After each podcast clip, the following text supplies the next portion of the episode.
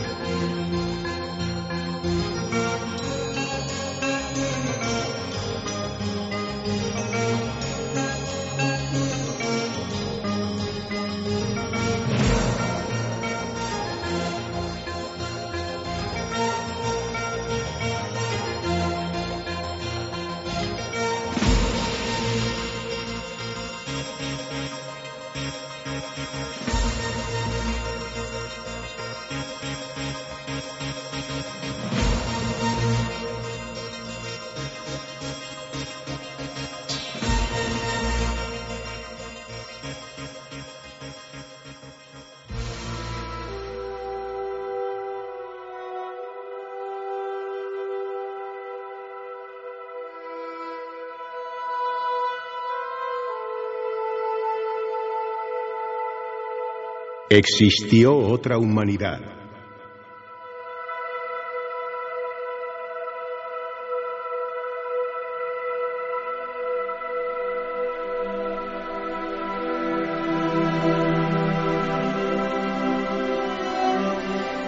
Pues sí, pone los pelos de punta escucharlo en la voz del gran maestro José María del Río. Existió otra humanidad. Es una frase que muchas veces hemos soñado, incluso la hemos leído en algunos de los libros que han surcado nuestra infancia y juventud. Pero hoy, científicamente, la fotografía de este periódico sonoro que se abre a partir de esta noche, de este instante, a la 1 y 32, tiene que ver con eso. Existió realmente otra humanidad.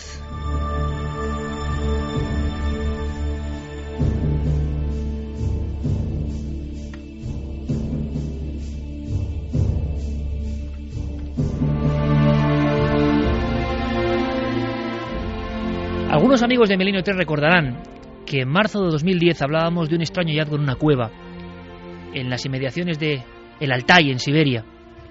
Era tan solo, y no deja de ser romántico, esta es la fotografía, un trozo de dedo meñique de un individuo de origen desconocido. El investigador Svante Pavo, el gran experto mundial en ADN fósil, lo recogió minuciosamente, casi lo estamos viendo. Había unos pequeños artefactos de piedra, a modo de hachas líticas, muy rudimentarias, y junto al pequeño dedo que parecía infantil, dos piezas, dos muelas.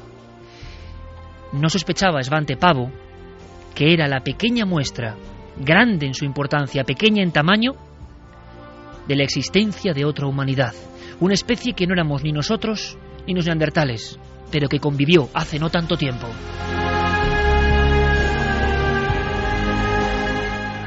Apenas dos años después hemos sabido que la secuenciación del genoma de este dedo meñique de una niña, hoy sabemos que es una niña de unos siete años, es el eslabón, el ejemplo, la punta del iceberg, la sensación absoluta de que no sabemos quién estaba en la Tierra, qué clase de especies homínidas habitaban y cohabitaban con nosotros, en definitiva, que muchos libros, muchísimos libros de antropología, del pasado, de la historia, tienen que reescribirse. Y la culpa es de este pequeño fragmento de hueso. Hoy sabemos que ese hueso, quizá en posición, dicen los expertos, fetal, dormitaba en una pequeña cueva remota. Lejos de los fríos datos de los arqueólogos, de los investigadores de la genómica, yo me he preguntado, ¿y cómo fue la última noche de esa niña de Denisova, de la caverna última casi del fin del mundo? ¿Con qué soñó esa niña de siete años? Antes de su último despertar. ¿A quién amaba esa niña de siete años? ¿Quiénes eran sus padres? ¿Vivió o vio a los seres humanos? ¿La acabamos marginando como al resto de su familia para acabar con ellos tal y como indican las pruebas científicas?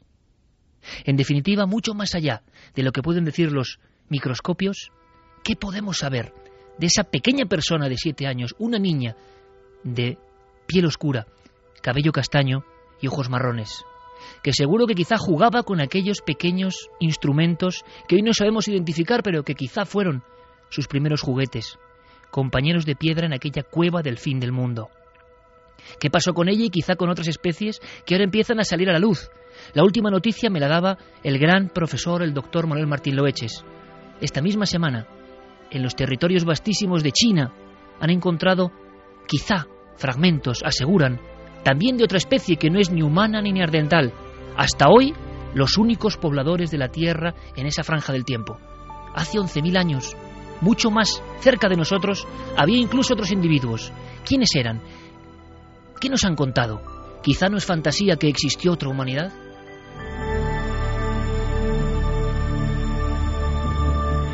Pues hoy la foto de inicio, como viene toda la actualidad, es para ella, para esa niña, la última de su especie, la última de su humanidad, la última emisaria de un mundo que no sabemos si tenía lenguaje o no, si tenían arte o no, solo sabemos que acabaron seguramente en ese reducto, apartados, olvidados, marginados.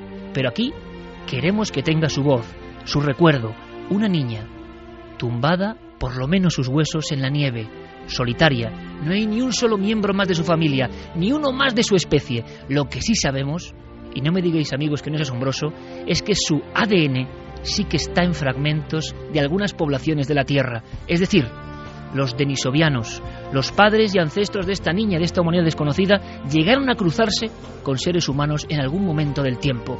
Como se ha demostrado ahora y parecía herejía hace apenas tres años, también los neandertales, nuestros primos lejanos, cohabitaron y hubo descendencia.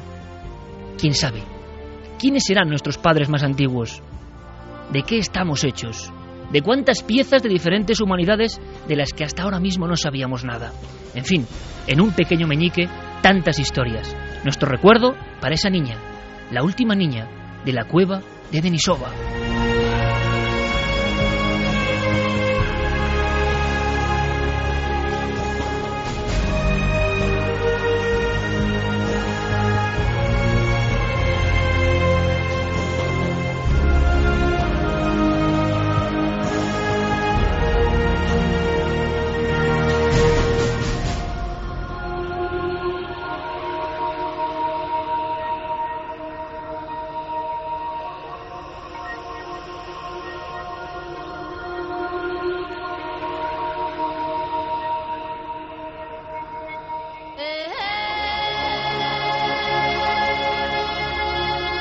1 y 37 minutos, esto es Milenio 3, con una fotografía como debe ser, en una portada de un periódico sonoro, comenzamos y comenzamos con la vibración de que están pasando cosas en este mismo instante. Carmen, buenas noches. Buenas madrugadas, Iker. Lo primero que hacemos, porque la información hoy os aseguro que nos, nos supera, es increíble esta foto para el recuerdo, es actualidad también, pero hay muchísima, muchísima noticia de misterio y de conspiración importantísima. Si te parece, en un fragmento abrimos vías de contacto porque la opinión de los oyentes va a ser importantísima también. Claro que sí, Iker, como siempre nuestras vías abiertas, la nave del misterio, tanto en Twitter como en Facebook, como en Google Plus y además el mail donde podéis eh, comentarnos más cosas más ampliamente. Milenio 3 con número arroba cadenaser.com. Un pequeño titular. Hoy hemos descubierto que una leyenda antigua quizá no lo sea tanto. Hoy hemos descubierto que a veces las leyendas parecen hacerse realidad. Javier Sierra, compañero, buenas noches. Buenas noches. Recién llegado de Teruel, llego sobrecogido por un pequeño dato. Hoy he sabido que Teruel está entre los tres cielos más negros del mundo y que mañana lunes, porque ya estamos en la madrugada del domingo, se va a poner en marcha en un edificio de 15 metros de altura a 2.000 metros sobre el nivel del mar, en la Sierra de Jabalambre, un telescopio para observar el espacio profundo y va a ser el único centro europeo en Teruel que va a investigar la energía y la materia oscura. Mm, Creo que mm, tengo razones más que suficientes para sobrecogernos porque es el cogollo del misterio del universo en el que habitamos y está aquí en España, muy cerquita de nosotros. De la fotografía del misterio humano, de la pasta primigenia que no entendemos y que nos conforma al misterio del universo. Estamos sin duda, Javier, y lo vamos a ver estas semanas en las puras orillas del océano cósmico. Santiago Camacho, compañero. Buenas noches, Iker. Imagino que también abrumado por la presencia increíble de la conspiración. Vamos a hablar de cosas, puedes avanzar algún titular, que están pasando ahora mismo en el mundo. El mundo convulsionándose esta noche del 15 al 16 de septiembre del 2012. Pero ese, claro, hay conspiración, hay tramoya, hay informaciones en tiempo real que, nos están dejando alucinados. Vamos a hablar de algo que ha estado en la máxima actualidad durante toda esta semana, pero eso sí, vamos a contar lo que nadie ha contado, a revelar lo que nadie ha revelado y a mm, dar voz a las voces que nadie se le ha dado hasta ahora. Con Fermín Agustín, nuestro compañero, Geray Martínez, con estos sonidos maravillosos de Schiller, nuestro sumario, nuestra invitación para que estéis con nosotros, para que opinéis, para que mandéis las cartas al director. ¿Sabéis? Por si os incorporáis esta semana, que Milenio 3 ha cambiado, ha tenido una especie de revolución. La esencia sigue siendo la misma, porque nosotros ya, por fortuna o por desgracia, cambiar nuestra alma podemos hacerlo muy poco. Pero queremos estar hablando de cosas que pasan en estos días. Actualidad total. Y Javier Pérez Campos, compañero, buenas noches. Buenas noches, Iker. Eh, bueno, fíjate, me gustaría que me dijeses tú qué pone en la portada de un periódico español hoy. Dice, la presencia de un supuesto fantasma eh, asusta en el ayuntamiento.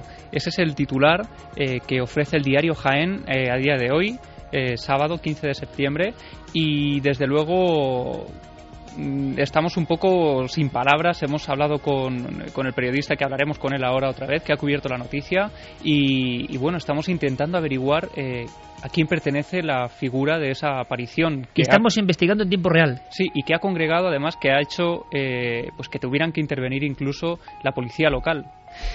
La presencia de un supuesto fantasma asusta el ayuntamiento. Hacía mucho tiempo que no surgía esto en los medios de comunicación en portada, y nada más ni menos que el diario Jaén, todo un decano de la prensa andaluza. Así que si os parece, Geray compañero, variamos un poco el ritmo, porque la primera noticia nos lleva a España, noticia nacional, y además tiene que ver con asuntos de apariciones. Pero claro, parece que la policía incluso ha intervenido.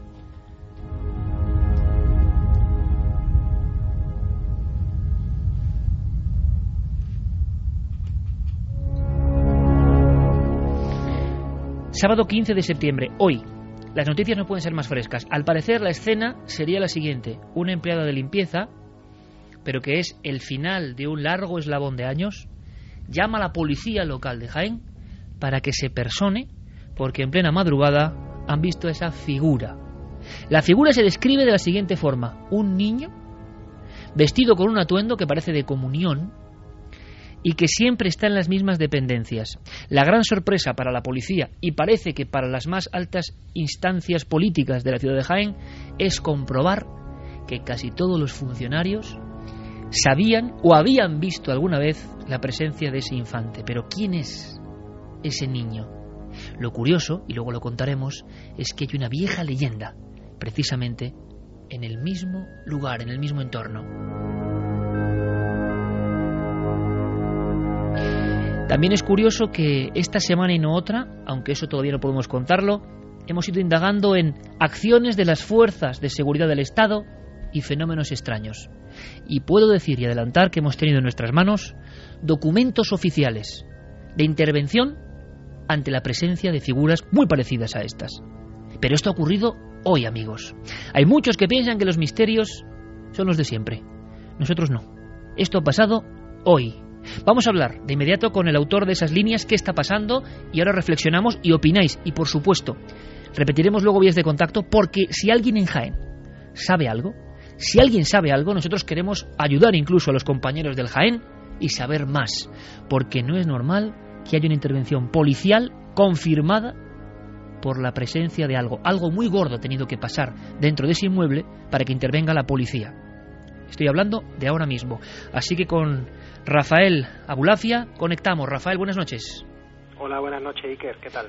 Imagino que conmoción, no sé si conmoción o desde luego mucha expectación en Jaén eh, por esta información tuya importante, un fantasma en el ayuntamiento y desde luego con, con, datos y documentos de algo que es real. Sobre todo, lo que más nos impresiona, Rafael, y quiero que nos cuentes es, ¿es verdad que ha habido una intervención policial por estos hechos?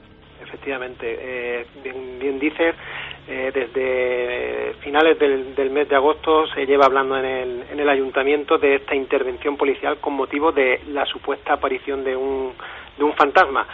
Es lo que nos ha llevado a publicarlo en Diario Jaén, el hecho de que interviniera la propia policía local porque esta historia eh, es muy, muy, muy antigua, se lleva hablando de, de la leyenda del fantasma del ayuntamiento durante, yo me atrevería a decir que décadas, pero nunca, nunca, nunca había trascendido eh, la intervención de, de, la policía local para intentar localizar a, a, ese fantasma.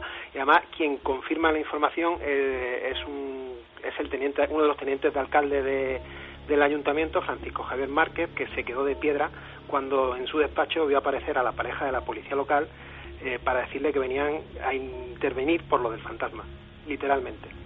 Y, o sea, tenemos la constatación, eh, Rafael, y yo creo que es un trabajo periodístico de los que, como decía, concentran toda la atención. Estoy seguro que será la, la noticia más comentada hoy en, en Jaén. Em, tenemos los datos para saber que hace tan solo unos días hubo una de estas intervenciones.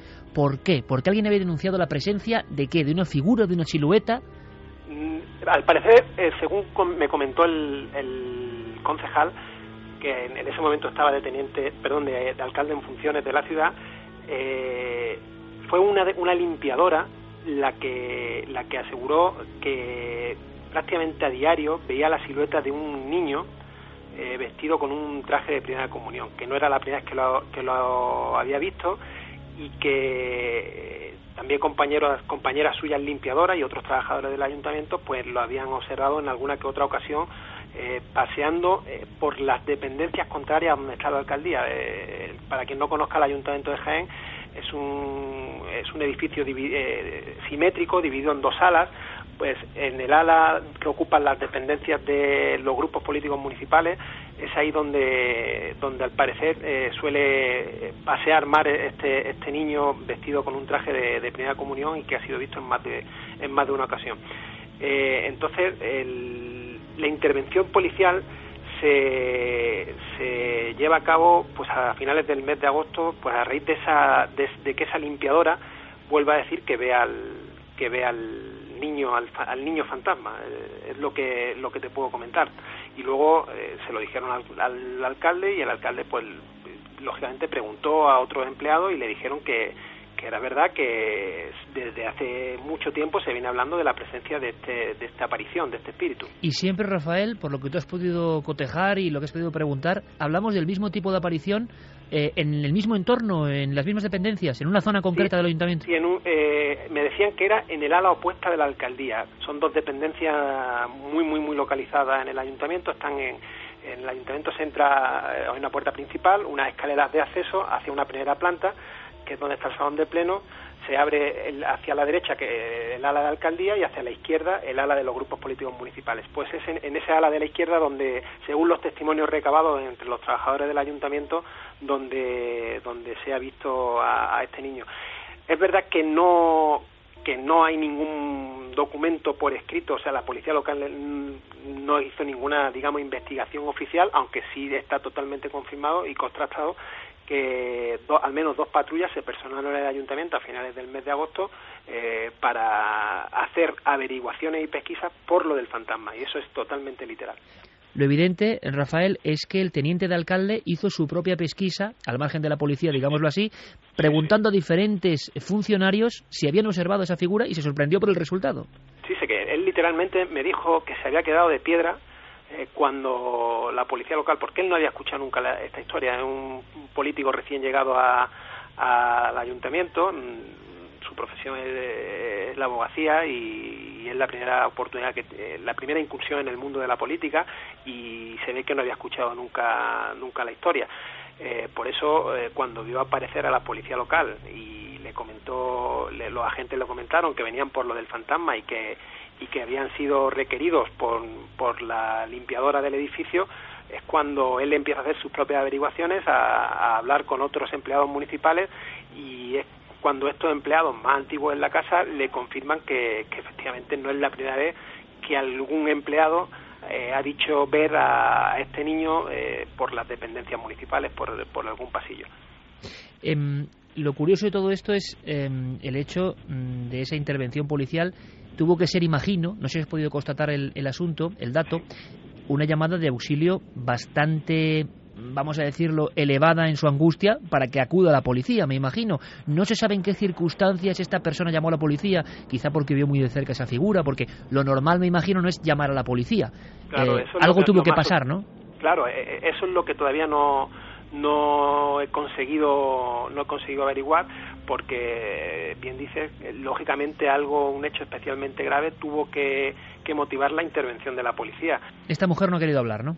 no Hacemos una cosa, Rafael. eh, vamos a pedir incluso, mm, eh, con el eco que tiene el programa, eh, ayuda si alguien sabe algo, si hay más testimonios y quizá podamos hacer conjuntamente eh, un interesante mm, rastreo ¿no? de esta información, porque eh, sabemos algo del edificio, Rafael. ¿Alguna cuestión, digamos, histórica? ¿Tendría sentido que ese niño se apareciese allí? ¿Hay alguna historia dramática dentro de ese edificio que quizás se conozca en la crónica de Jaén o no?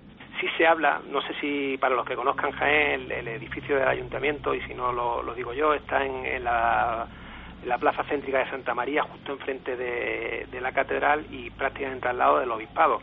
Hay un- una leyenda eh, que sí es similar y es muy conocida en el pueblo de Jaén, eh, que dice que en el, en el vecino edificio de la catedral ahí está también cerrado un niño un niño que está perdido por siempre por siempre jamás que, y que también ha sido visto en, en- más de una ocasión esa es una leyenda que se que precisamente ayer se comentaba en, en- los pasillos de- del ayuntamiento a raíz de, de que empezó a que, es la comidilla del ayuntamiento la, la aparición del niño de vestido de comunión en en las dependencias municipales. Pues alguien ayer también me recordaba pues la, la leyenda del, del niño perdido por siempre en el, en la catedral de Jaén, en la catedral de la Asunción.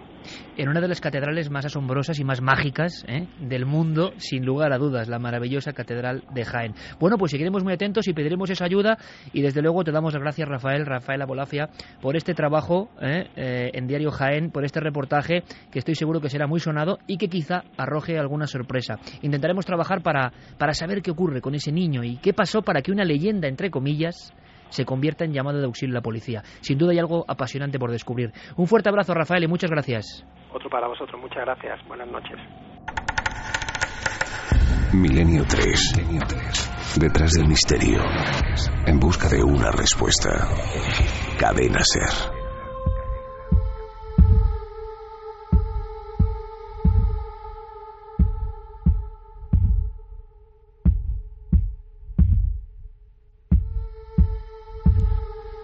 Una vez más la silueta, el recuerdo, la presencia de un niño. ¿Y por qué un niño? ¿Y por qué en estos edificios? Edificios que seguramente fueron otra cosa tiempo atrás. No es la primera vez, ni será la última, que edificios oficiales en nuestro país, que han tenido diferentes em, actividades en su interior a lo largo de los últimos siglos, no es la última vez que en el meollo, en el cogollo antiguo de las ciudades, algunas personas trabajando en edificios rehabilitados, seguramente coincidiendo con obras, describen, por ejemplo, la presencia de un niño. Pero ¿por qué un niño? ¿Qué quiere decir ese niño? ¿Qué es ese niño? ¿Una sugestión colectiva? ¿Una leyenda que se ha contado de unos a otros y que ha traspasado el umbral para convertirse en un miedo de alguna persona que trabaja, por ejemplo, sola limpiando? ¿Por qué son las personas que habitualmente a horas intempestivas ven esto y denuncian esto? Seguramente porque el edificio está en su tranquilidad absoluta, no con el trajín del día. No es el único caso y seguro que los oyentes de Milenio 3, vosotros amigos, estáis recordando otros muchos, diferentes puntos de España en el mapa con la chincheta de, vamos, caso gemelo, como en Vitoria, por ejemplo, en Sevilla, en Extremadura, en tantos y tantos sitios. Pero ¿qué sabemos? ¿Qué podemos averiguar? Desde luego necesitamos vuestra ayuda, por favor. Si alguien sabe algo, nos gustaría mucho ampliar la información. De momento hemos ido a ese lugar, que no es cualquier lugar, ojo, que es uno de los lugares de poder y esoterismo importantes históricos en España, la Catedral de Jaén a su vera, ni más ni menos, enfrente. ¿Sabemos algo del edificio, Javier? ¿Podemos tener algo claro? ¿Puede, ¿Hubo alguna muerte? Eh, ¿Se sabe algo a nivel de archivos?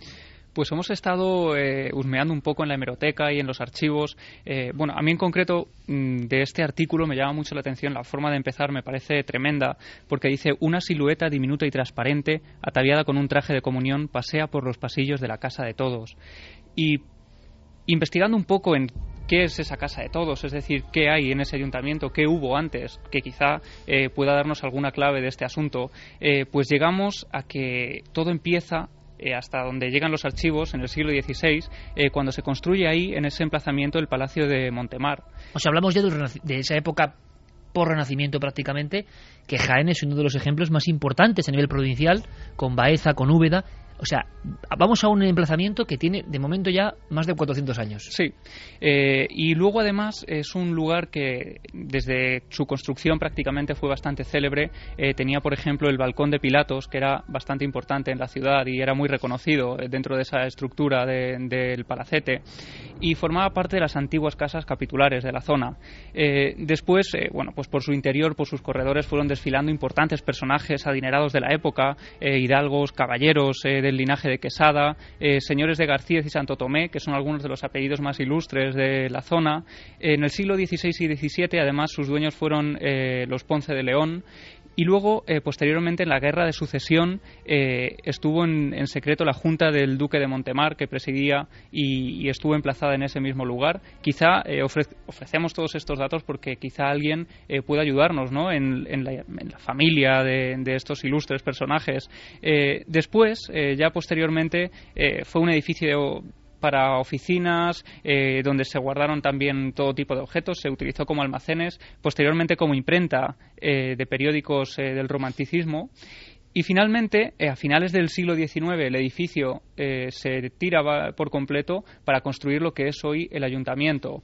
O sea que en su vida, digamos, en su cronología como edificio, tampoco parece que haya habido muchas cuestiones, reyertas, sangres, algo que identifique siempre en lo dramático una aparición posterior, ¿no? No, pero bueno, sí que es cierto que han vivido varias familias. Nosotros hemos estado eh, investigando un poco, pues si esas familias tenían algún hijo o alguien que hubiera fallecido en el lugar. No hemos encontrado ningún dato que corrobore pues todo esto, pero sí que te, bueno, pues te comentaré eh, que en los sitios donde ha habido reformas, como tú decías, parece que hay un especial bullicio de todos estos fenómenos y aquí este edificio ha a lo largo de su historia pues ha tenido mucho trajín y mucho movimiento. Se demolió por completo para construir lo que es hoy. Sí y una vez que estaba ya construido pues a finales de la década de los 40 eh, se modifica se hace una, una restauración importante eh, en la fachada principal y luego, más recientemente, en el año 2010, eh, se ha reformado el salón de sesiones y el techo de la escalera. Es decir, que ha seguido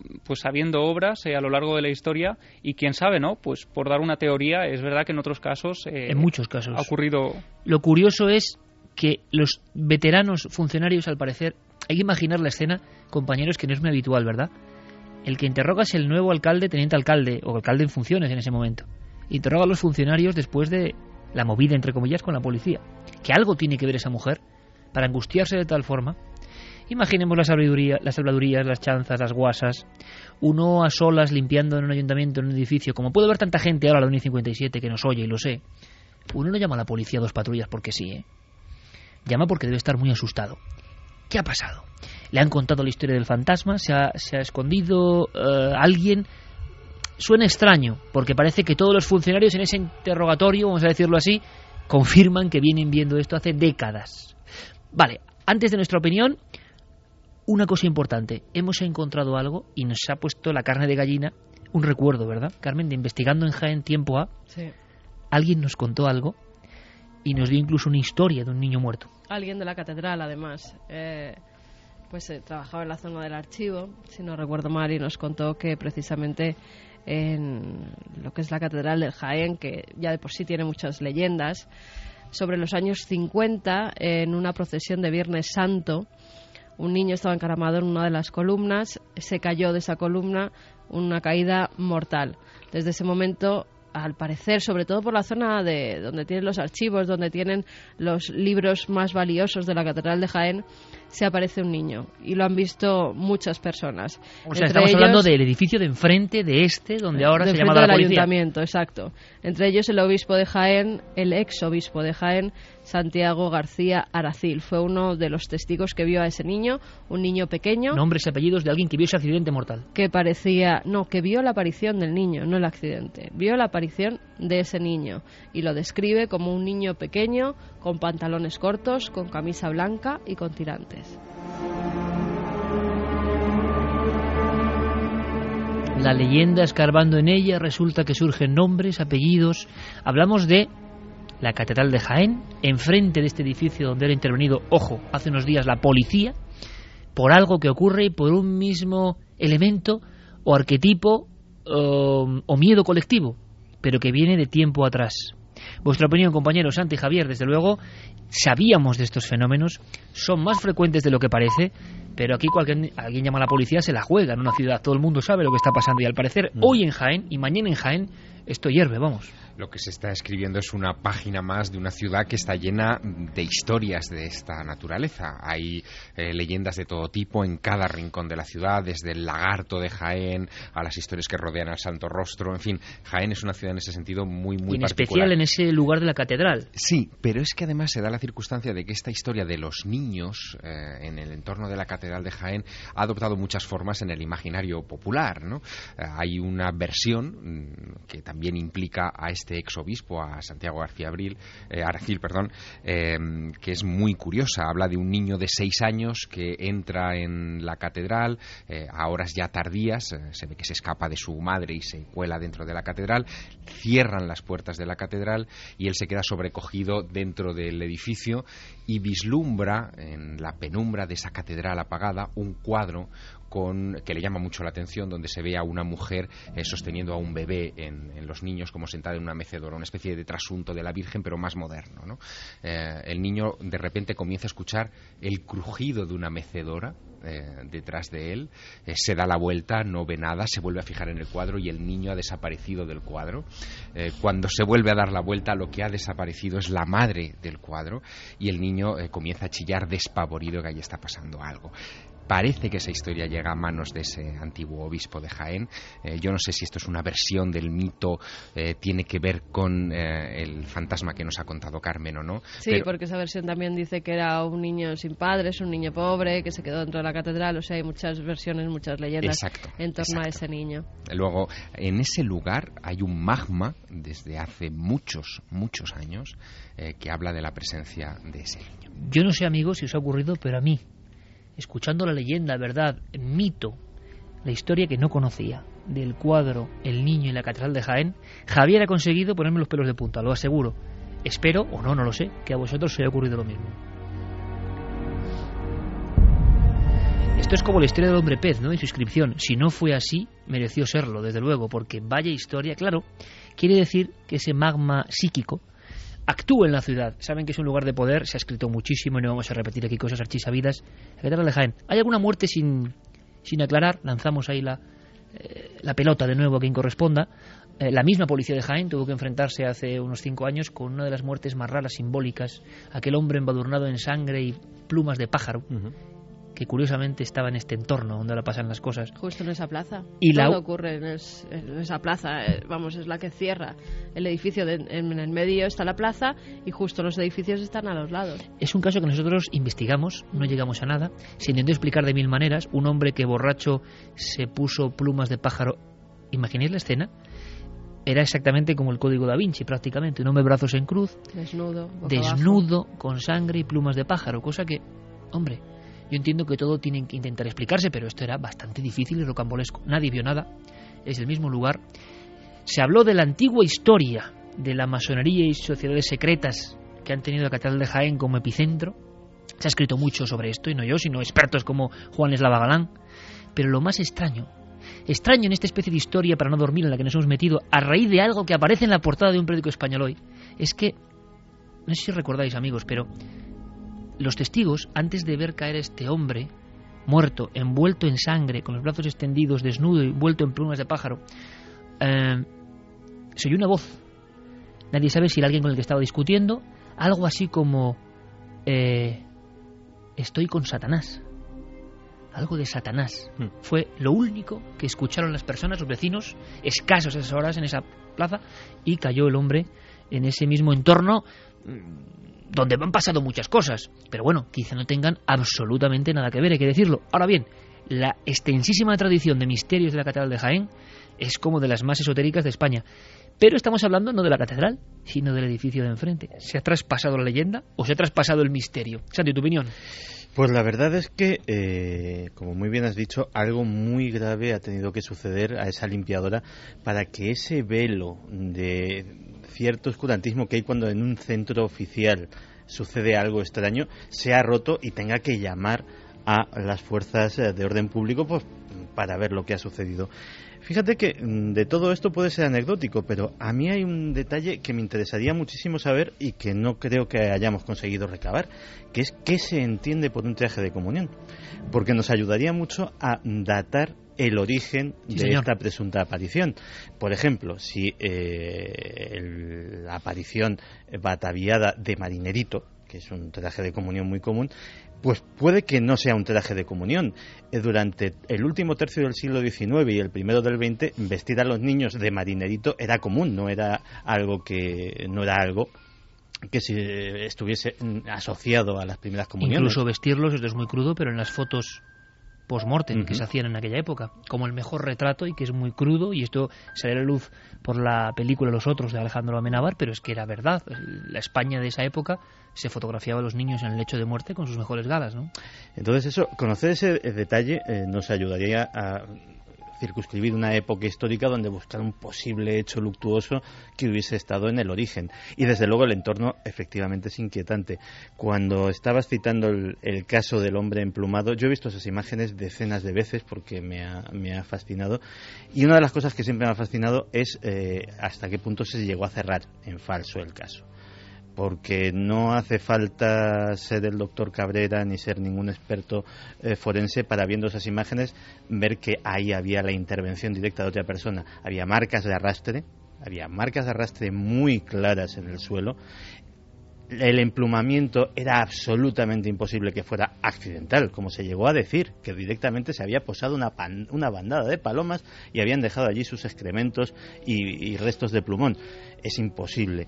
Y en detalles tan inquietantes como que, por ejemplo, la ropa de este mm, señor, de este, de este hombre, de esta víctima, apareció cuidadosamente doblada, los calcetines metidos dentro de los zapatos y todo en un perfecto orden. Un caso extrañísimo. Aparte que se tiene que saber que hubo una persona más implicada, por lo menos, porque esas plumas estaban en la basura, según dijeron, en una de las papeleras que había justo al lado del cadáver, y que alguien se las tuvo que echar encima porque él solo no podía eh, ponérselas por la espalda.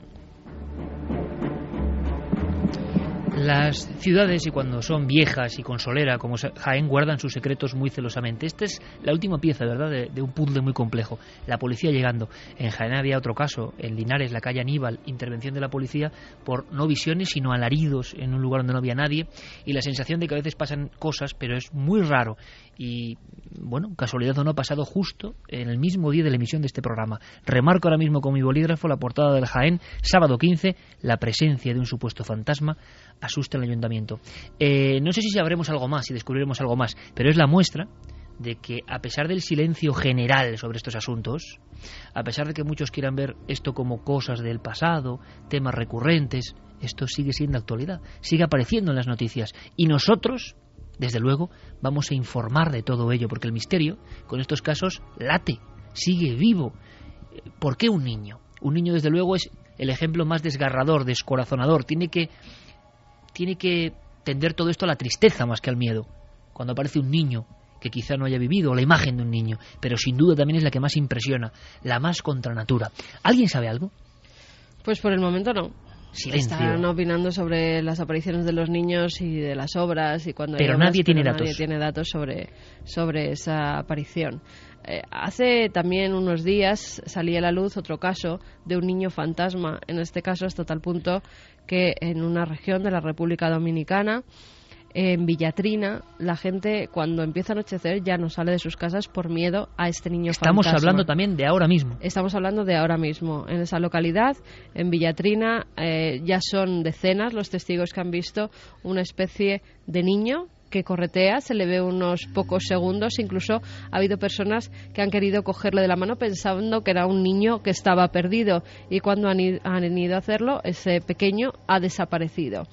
Eh, dicen que le han visto incluso volar o saltar, es un personaje como muy raro, unos le dicen que es un demonio, que es una aparición de un demonio que va allí porque les va a llevar un anuncio de alguna tragedia, de algo malo que va a pasar y muchos niños, muchos niños pequeños aseguran haber visto a ese personaje y tienen tanto miedo, tanto las madres como los niños, que cuando anochece se encierran en sus casas y ya no quieren salir.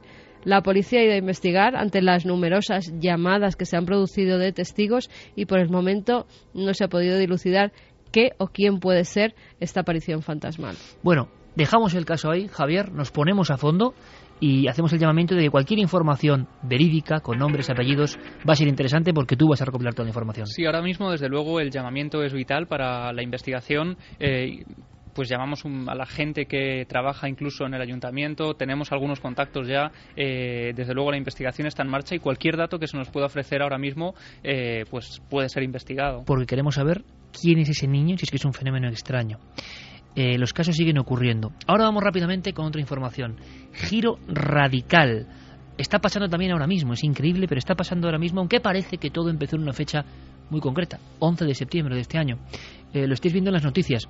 Quizá para muchos esto no sea misterio, pero creo que es uno de los mayores misterios. Hablamos de las conspiraciones, uno de los grandes cajones de desastre más poderosos. Es impresionante, por ejemplo, cómo en algunos países, del Islam, por ejemplo, eh, está impregnando duro las teorías de conspiración. Vamos a hablar de todo eso. Es momento de adentrarse en esa historia no contada. Vamos a contar lo de casi nadie cuenta, valga la redundancia, de todas las revueltas que están ocurriendo ahora. Se habla de conspiraciones, se habla de financiaciones curiosas, se habla de servicios secretos, se habla de una especie de plan premeditado. Y al revés, tenemos que salir de dudas en este fragmento de nuestro dossier especial, de nuestra revista hecha de palabras. Así que vamos con lo que está pasando en la historia, que será historia dentro de unos años y que estamos viviendo ahora.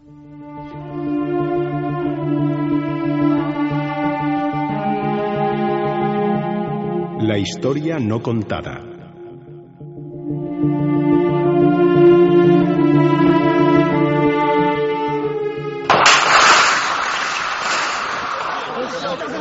Este es el momento del ataque al consulado de Estados Unidos en Benghazi, en Libia, en el que han muerto cuatro miembros de la representación norteamericana, entre ellos el embajador Christopher Stevens. Horas de enfrentamientos entre la policía y los manifestantes en la capital tunecina, el escenario de la batalla campal. Las protestas en el mundo musulmán se extienden. El intento de asalto a la embajada de Estados Unidos en Yemen ha provocado la muerte de un manifestante. Otros 20 han resultado heridos. En el Cairo las protestas durante todo este jueves, la policía se ha enfrentado a los manifestantes lanzando gases lacrimógenos que eran respondidos con piedras y cócteles molotov. Uh, uh, estamos recogiendo información y estamos vigilando el asunto muy de cerca.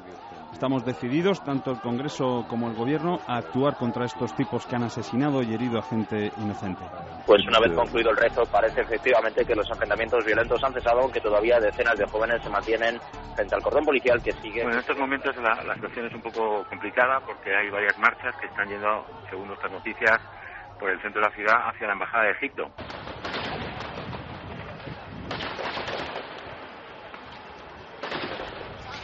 Por desgracia, sonidos de tiros, de tiroteos, de muerte, de turbas arrollando eh, las embajadas, de enfrentamientos, y de una forma secuenciada, increciendo. La última información, eh, creo que son 33 países con disturbios por una supuesta película. Todos estamos hablando eh, de esto, se está informando en los medios convencionales. Hemos visto a nuestros compañeros de informativos, Ángel Barceló, toda la gente de la cadena SER que está dando puntualmente la información. ¿Qué podemos aportar nosotros? Evidentemente la otra visión, pero otra visión que está colapsando la red de redes, por ejemplo, en estos países. Otra visión porque hay teorías muy concretas que se están creyendo firmemente. Antes de nada, y abriremos el debate porque esto es un tema de profundísimo calado conspiranoico. Santiago Camacho, ¿qué sabemos de esa película. Eh, cuéntalo en titulares como, como para mí, vamos, como alguien que no se ha enterado casi de nada. ¿Qué es esta película? Y a partir del 11 de septiembre y hasta esta semana, hasta el día 15, ¿qué se está montando y por qué? Porque es algo muy raro. Pues lo que sabemos de esta película eh, durante esta semana ha sido confuso. Ahora comenzamos a saber datos bastante más fehacientes. Y es un tráiler, un resumen de 14 minutos que apareció eh, misteriosamente en eh, la red YouTube. Apareció doblado en inglés y en árabe alguien se molestó en doblarlo en árabe para que fuera perfectamente entendido eh, en los países musulmanes de eh, lo que parece un film eh, titulado La inocencia de los musulmanes, en el que se hace una crítica, una sátira absolutamente mordaz y de bastante mal gusto de la figura del profeta Mahoma. el autor tiene un seudónimo y se llama presuntamente Sam Bacile. San Basile ha terminado siendo un eh, cristiano copto de origen egipcio eh, residente en California llamado Nakula Baseli Nakula. Eh, un hombre con un pasado bastante curioso, era promotor inmobiliario, se vio metido en un turbio incidente de fraude fiscal y de fraude financiero por Internet, fue juzgado, condenado a pagar 700.000 mil dólares de multa y puesto en libertad condicional bajo las condiciones de no tocar un ordenador y de no eh, tener un alias, de no presentarse bajo ningún nick, bajo ningún nombre supuesto, en ninguna red social, etcétera, etcétera. Razón por la cual ha sido recientemente, hoy mismo, interrogado por el FBI para ver si había quebrantado los términos de esa libertad condicional. Se cree que la duración total del film, que nadie ha visto hasta ahora, es de entre una y dos horas, pongamos una hora y media.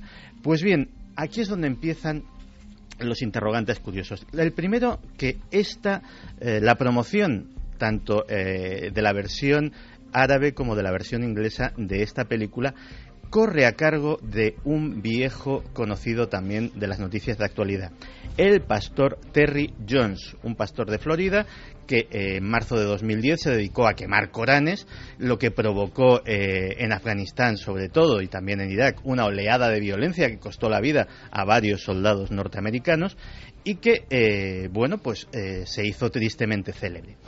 El pastor Terry Jones, y esto lo revela eh, Veterans Today, que es una publicación eh, de los veteranos de, guerra norteamericanos, y que eh, suele estar bastante bien informada porque por su condición de excombatientes, muchos de ellos tienen contactos con fuentes de inteligencia, Terry Jones tiene un pasado.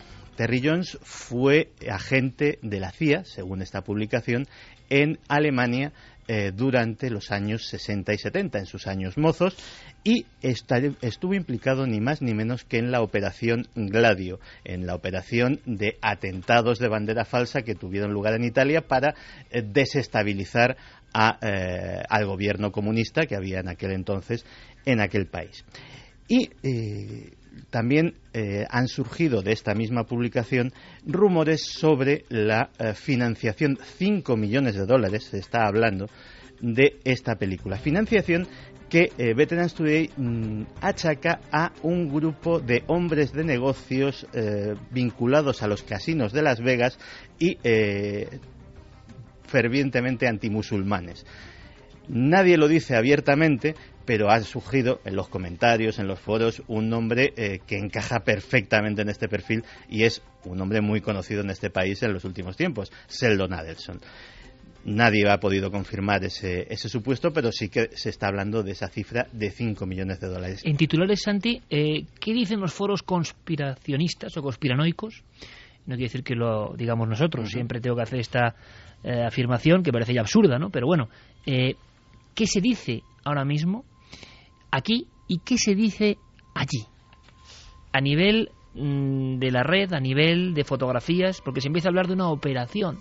En un bando y en otro, de alguna forma, si podemos hablar así, se habla de una operación orquestada, no de algo que ha surgido porque sí, ¿no? Sí, ahí, eh, tanto en, a un lado y a otro del Atlántico, se está ah, hablando mucho de lo que sería una operación de bandera falsa, de que eh, es una provocación abierta para o bien eh, enrabietar a los eh, elementos más radicales del islamismo de estos países, a su vez para provocar una, una, reacción norteamericana o para justificar una reacción norteamericana o un apoyo a Israel en futuras acciones, pongamos, contra Irán, o eh, directamente pues eh, a, este lado de- del Atlántico. Los, eh, los medios musulmanes, muchos lo tienen muchísimo más claro y creen que directamente lo que está haciendo Al Qaeda o los grupos salafistas cercanos a esa órbita es directamente agarrarse a cualquier clavo ardiendo, por pequeño que sea, para montar disturbios y hacer gala de su poder. Lo que está claro es que la película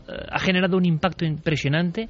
Miles y miles, cientos de miles de personas eh, con disturbios y una sensación casi casi como que, había pasado ya, pero de, de- de cresta de enfrentamientos importante. Y la sensación, Javier, de que un simple vídeo, 14 minutos en YouTube, colgados ahí de una forma un poco extraña, pueden provocar todo esto, que no deja de ser una nueva forma también de guerra psicológica. ¿no? No me gustaría creer que mm, detrás de todo esto lo que hay son las intenciones de este pastor mm, que nos estaba mencionando antes eh, Santiago Camacho, eh, Terry Jones, eh, por impulsar su candidatura, que creo que este es un dato interesante, a la presidencia de los Estados Unidos. En estos momentos se está, mm, en fin, debatiendo quién va a ser el, el- el que va a ocupar el salón oval de la Casa Blanca y uno de los candidatos independientes más grises, eh, con menos proyección hasta el momento en esa carrera presidencial, porque iba por un partido independiente que él ha creado en torno a su propia iglesia en Florida, es este Terry Jones. Si Terry Jones ha jugado con este elemento para impulsar su popularidad, para hacer llegar sus ideas y convertirse en un eje importante de manera gratuita, porque no tiene mucho fondo para hacer su campaña electoral, eh, lo que está haciendo es mm, ganar popularidad sobre vidas humanas, porque esto ya se está, ya se está cobrando eh, vidas humanas y este es un asunto serio. Y por cierto, vidas humanas, se habla ya también de la extraña historia de la embajada. Duró mucho más tiempo del que debía durar y Mm. todo el mundo empieza a hablar de conspiración sobre conspiración. No sé si hay que tenemos que tener en claro algún mira, dato más sobre esta película. Terry Este- Jones eh, ha dicho que, que él solo habló con Basile por teléfono. Que él no tiene nada que ver, que solo habló con el director de esta película por teléfono, pero que se apuntan todo tipo de teorías. Claro, pero, él, pero él quiso estrenar la película el 11 de septiembre. Él que- difundió por Exacto, internet, en su iglesia, dicen, en él su difundió. El eh, 11. ese tráiler, ese tráiler por numerosos foros. Al parecer le dio mucha publicidad para que esto llegara donde él quería que llegara y lo ha conseguido. Aunque también hay foros conspiranoicos que apuntan que esto ya estaba premeditado desde mucho antes de que saliera esta película, que los ataques a las embajadas de Estados Unidos ya estaban concertados antes y que la película ha sido, vamos, lo que necesitaban para ir ya en contra de Estados Unidos, que ha sido como eh, el punto que necesitaban ellos para decir, bueno, ahora ya sí que los tenemos que atacar porque han hecho una especie de película de la vida de Brian, pero en este caso poniendo a Mahoma de homosexual, muy de cutre, ¿no? de... Sí, Sí. y además los directores de cine están diciendo que 5 millones de dólares nada, que esto con 100 mil dólares se hace en una película porque al parecer lo han hecho, parte de la película está grabada en una iglesia que se llama la iglesia de Media for Christ que dicen que son también eh, algunos de los que han puesto dinero para hacer este cutre film. Sí, hay una cosa muy interesante que ha surgido en estas últimas horas y que eh, ha ido rebotando eh, por los medios de comunicación norteamericanos, que es la historia de Cindy Lee García. Eh, Cindy Lee García es una de las actrices, la que hace de nuera de Mahoma en, en este film y donde ella se ha desmarcado rápidamente de, de toda la polémica diciendo que en realidad a ella la contrataron para rodar un film que se llamaba Desert Warriors, Sí, Guerreros Guerreros del del Desierto. O sea, hay una película trampa, se contrata a una gente y luego se, se edita o se monta de otra forma. Donde lo que se construía era la historia no de Mahoma, sino de un tal maestro George. Sí. Y eh, después fue en el montaje y en el doblaje donde eh, se introdujeron una serie de cambios. Ahora, hay un detalle que es muy conspirativo. Mucho.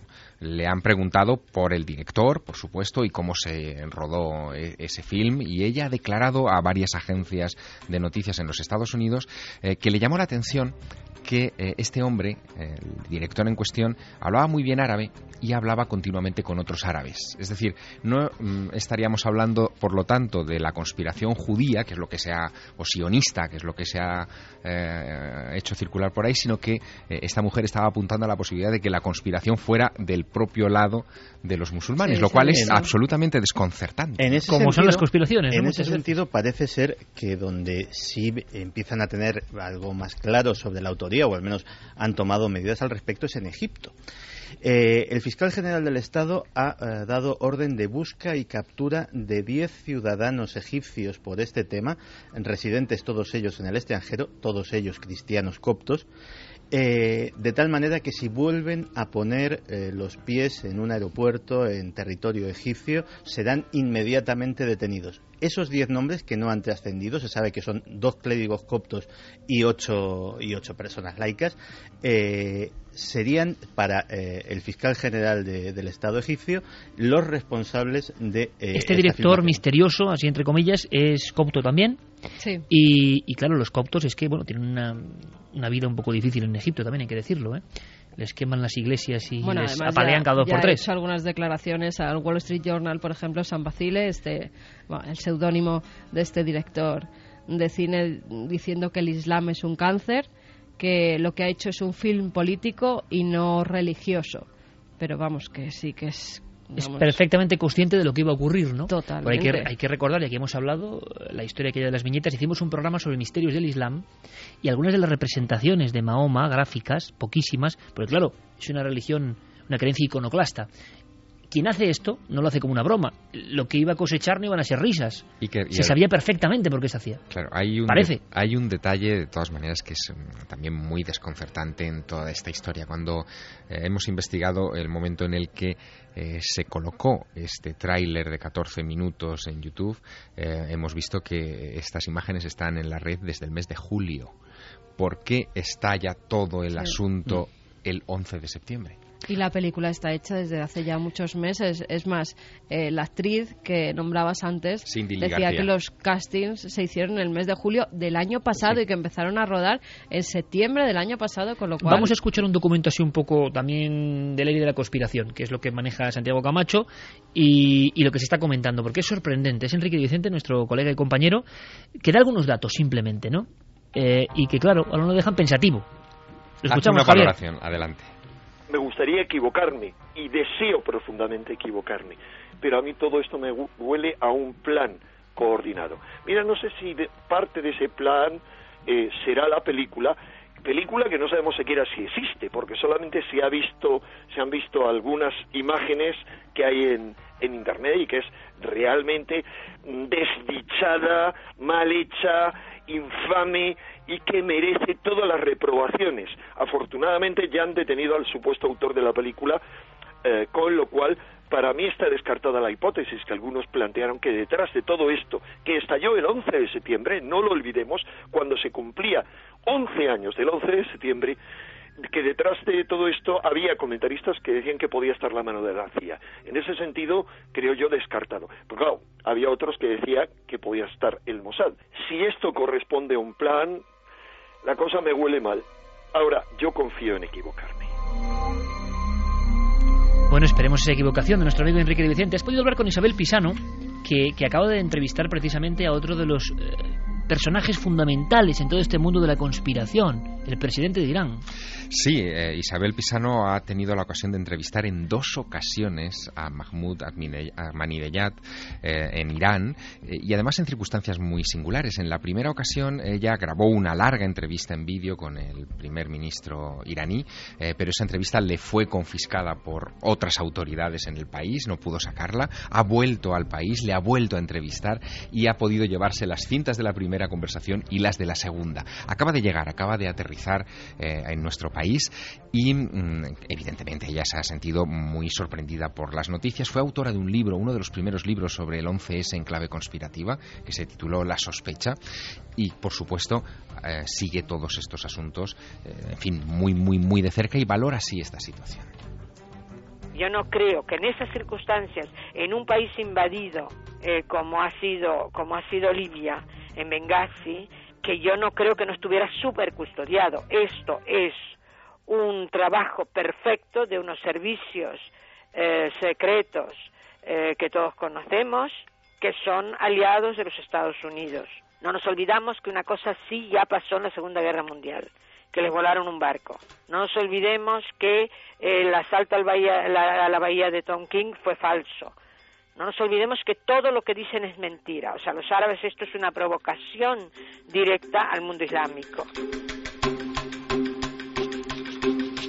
vamos a seguir esa senda, eh, la senda del extraño comportamiento en ocasiones del presidente de Irán, porque es uno de los que se ha convertido en fundamentales en el mundo de la conspiración. Hemos visto ya muchos presidentes que han que han soltado teorías e historias que antes solo se podían ver en los artículos de Santi o en sus foros, ¿no? Pero a nivel mundial era raro el impacto que podían tener. Por ejemplo, la eterna historia que tú incluso has seguido en los páramos de Soria de los ladrones de nubes, ¿no? Pues ahora el presidente de una potencia como es Irán ahora mismo a nivel de armamento, habla de ladrones de nubes, de conspiración, o sea, poco menos que dentro de poco vamos a salir con presidentes hablando de chemtrails y cosas parecidas, ¿no? Como siga esto así. Vamos a valorar esto con una información de nuestro compañero Carlos Cala, eh, él la locuta, él os informa y esto acaba de ocurrir también.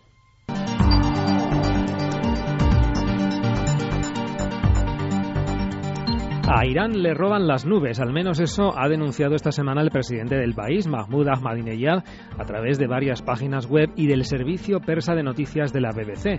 Su denuncia parece que se dirige contra Estados Unidos e Israel, ya que según el mandatario, sus enemigos dispondrían de una tecnología capaz de hacer nubes, exponiendo a toda la región a una devastadora sequía. Los enemigos destruyen las nubes que van hacia nuestro país, pero Irán ganará esta guerra, ha declarado Ahmadinejad. Lo curioso es que estas sospechas del presidente no son algo aislado. En lugares como China o incluso en España se han dado denuncias similares contra ladrones de nubes.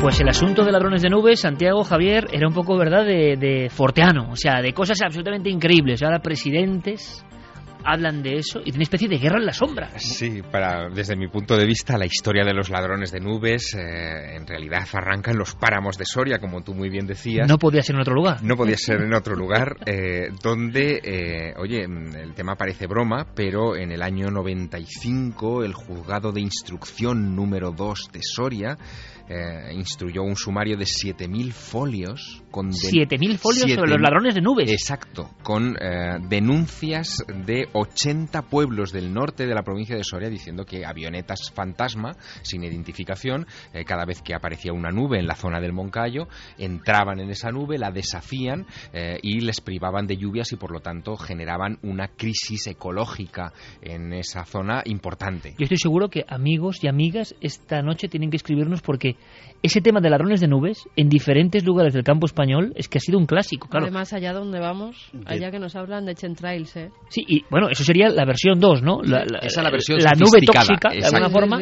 y otros los que se llevan la nube. De todas formas, eh, Amadinejad puede no estar tan errado, ni muchísimo menos. El domingo pasado, el Sunday Times eh, publicaba una información en la cual eh, el titular era bastante impactante. Decía que Israel estaba en condiciones de mandar a la edad de piedra de una sola atacada a eh, Irán en caso de una guerra. Pero mandarlo a la edad de piedra, ¿cómo? Pues a través de eh, las armas de pulso electromagnético que ya habrían desarrollado eh, los científicos israelíes y que podrían detonar en la atmósfera de Irán y directamente bloquear, eh, destruir todo su equipamiento eléctrico y efectivamente mandarlos mm, de repente, de un, segundo para otro. A la prehistoria. Sí, sí, a la prehistoria, porque eh, ni coches, ni tendidos eléctricos, ni ordenadores, ni absolutamente nada que tenga el más mínimo circuito eléctrico se salvaría de este ataque de pulso electromagnético. Santiago, esto pone los pelos de punta porque las armas de pulso electromagnético. Eh, se pueden describir de otra manera mucho más comprensible y es detonar un artefacto nuclear en la atmósfera. Así es como está en todos los protocolos de las armas atómicas em, descrito el asunto del pulso electromagnético. Claro un poco que, vio la mujer de Lot también en la antigüedad, ¿no? Sí, exactamente. Una especie de explosión de origen desconocido. Solo que hasta ahora nadie se ha atrevido a pulsar el botón nuclear. Llevamos muchos años de Guerra Fría, parece que la superamos, pero en estos momentos eh, hay que considerar y hay que recordar que hay muchos países con la bomba atómica. Eh, tenemos allá Pakistán, por ejemplo, que posee armas nucleares. Tenemos Israel, que posee armas nucleares. Eh, si cualquiera de estos países, o Estados Unidos o Rusia, por supuesto, detonaran una bomba nuclear en la alta atmósfera, las consecuencias de un pulso electromagnético no solo dejarían a oscuras a Irán, sino probablemente a muchos países del entorno incluido el propio Israel. Es decir, es muy difícil controlar un pulso electromagnético. Estaban hablando de algo eh, menos radical, es decir, de no utilizar armamento nuclear, sino directamente el, prototipo lo desarrollaron eh, hace muchos años los norteamericanos y supongo que ya estará bastante más, eh, bastante más desarrollado. Se trata básicamente de una gigantesca, o más que gigantesca, muy potente bobina de Tesla impulsada por un explosivo, por un explosivo convencional de tal manera que efectivamente se generan voltajes gigantescos durante una fracción de segundo, pero absolutamente suficientes para destruir ese equipamiento. Vamos a ver algo más de, Santi, si me permites, de ese presidente tan extraño para el mundo de la conspiración que ha soltado esto de una especie de guerra secreta que se está manteniendo y que parece propio de los libros de fantasciencia de los años 70. Guerra secreta, guerra al margen de todo lo conocido, donde, por ejemplo, hay ladrones de, nubes mm, y armamento que ni imaginamos. Eh, Enrique de Vicente nos hacía ese perfil rápido de este hombre que está pues en el epicentro de todas las noticias y precisamente en este instante con esa especie de manipulación o no de fondo y esas revueltas que estamos viendo en tiempo real. Ahmadinejad no es un dirigente al uso es un hombre que desde muy joven tiene unas convenciones eh, revolucionarias islámicas muy profundas. Se llegó a decir incluso que participó como revolucionario Basayi en la toma de rehenes eh, en la embajada en el año 1979 y ha tenido una carrera política paralela a su fe religiosa en el momento mesiánico que vive el mundo y que vive Irán, eh, muy, muy importante. Entre otras cosas, ha sido, siendo un hombre del pueblo, eh, de familia humilde, ha llegado a ser, y con, con una formación académica técnica, ha llegado a ser alcalde de Teherán y aprovechó su mandato para construir una gran avenida desde la estación de tren, que es la avenida del Mahdi, es decir, la avenida del Mesías, por la que el Mesías que esperan los eh, musulmanes chiíes, como es la mayoría del país de Irán, eh, cuya cercanía, cuya llegada está próxima. Ciudadanos de las tinieblas.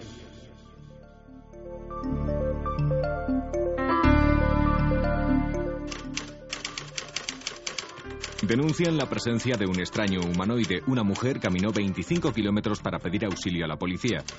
Un ser de aspecto humanoide causa el pánico en Rivadavia. Los habitantes coinciden al decir que se trata de una especie de mono gigante de olor fétido. Aseguran que un ucumar dejó sin habla a un pescador. La víctima, un técnico farmacéutico, está desconocido, quebrado, extraviado y lloroso.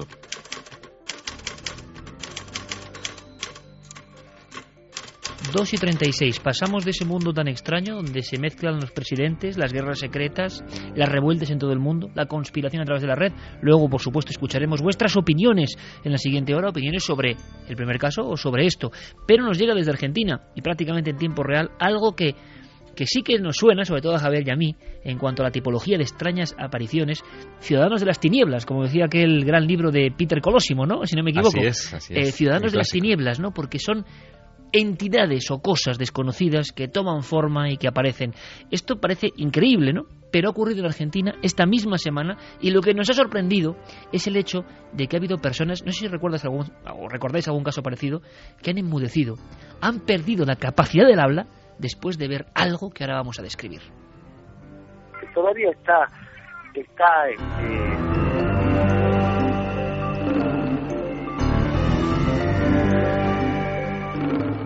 todavía está, está este, digamos, enferma, no, no se recuperó, no ha recuperado el habla, todavía está, este, no, no puede articular bien, digamos. Unas palabras como balbuceantes son las del periodista que está llevando este asunto y que también parecía absolutamente compungido. No puede eh, articular palabra.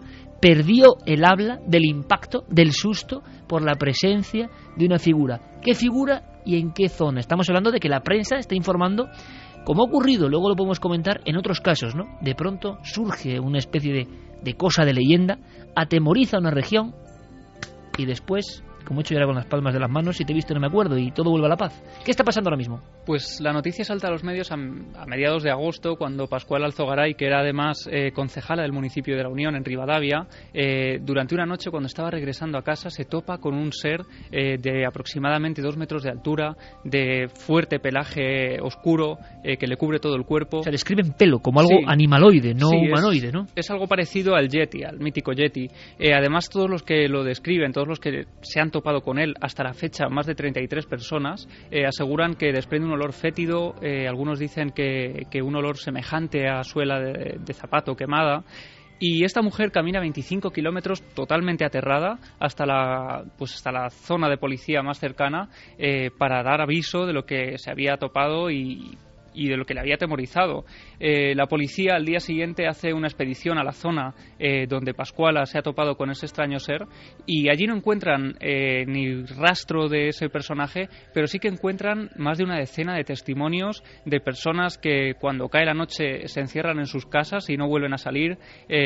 Al- algunos incluso hacen alusión a que sus animales se encuentran especialmente nerviosos. Sale por ejemplo, el testimonio de María y Marta Costa, que trabajando en la casa de su patrón eh, escuchan un fuerte sonido que procede de, la granja cercana y cuando salen al exterior pensando que es que es el patrón que ha llegado ya, eh, se topan con esa figura, con ese ser de dos metros que desde la lejanía se limita a mirarlas. eh, y en un momento determinado él casi huye despavorido, es decir, que parece que muestra eh, cierto miedo ante la presencia de las personas. Diferentes testimonios, yo no sé si recordáis algún caso en la casuística de alguien que haya sufrido tal impresión que haya perdido el habla. Yo ahora mismo no recuerdo, así a bote pronto, algún suceso, sí de gente que ha estado en cama, gente que ha enfermado, gente que prácticamente ha muerto después de nuestras apariciones. Y el concepto Ciudadanos de las Tinieblas le pega que ni pintado porque estamos recordando caso de la barriada coruñesa de Penamoa, una figura muy parecida a Año lo que estamos 87, si no recuerdo mal. que estamos mm, viendo casi algo como un animal. Se habló de un gorila, un mono escapado de un circo. Contra el que se disparó. Se llegó a disparar, Se a exactamente. Eh, y hay otros casos parecidos. En esa zona de Argentina ha habido algunos casos similares, pero es como, como una leyenda que surge, que se convierte en realidad, que asusta por algún motivo y tipo Mothman, ¿no? Sí, pero no solo en, no solamente en Argentina. Eh, en Estados Unidos, eh, lógicamente, se ve eclipsado por su primo de muchísimo más tamaño que es el Bigfoot. Pero los nativos americanos eh, de varias tribus y de varios estados tienen la leyenda del Pawachi. El Pawachi Fíjate, el- la pequeña estatura, el pelaje, el, eh, la fetidez de, su presencia, todo eso coincide perfectamente con esta leyenda que está mm, separada miles y miles de kilómetros pues, al, eh, al norte de- del continente americano.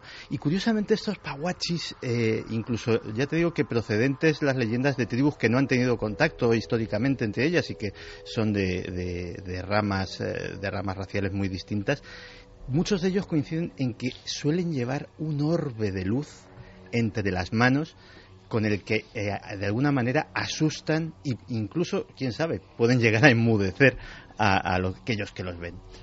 Actualmente, en estos días, no se ha atrapado a la figura, no se sabe absolutamente nada de ella, eh, no se ha dejado huellas, están los testimonios, el susto, pero ni nada más.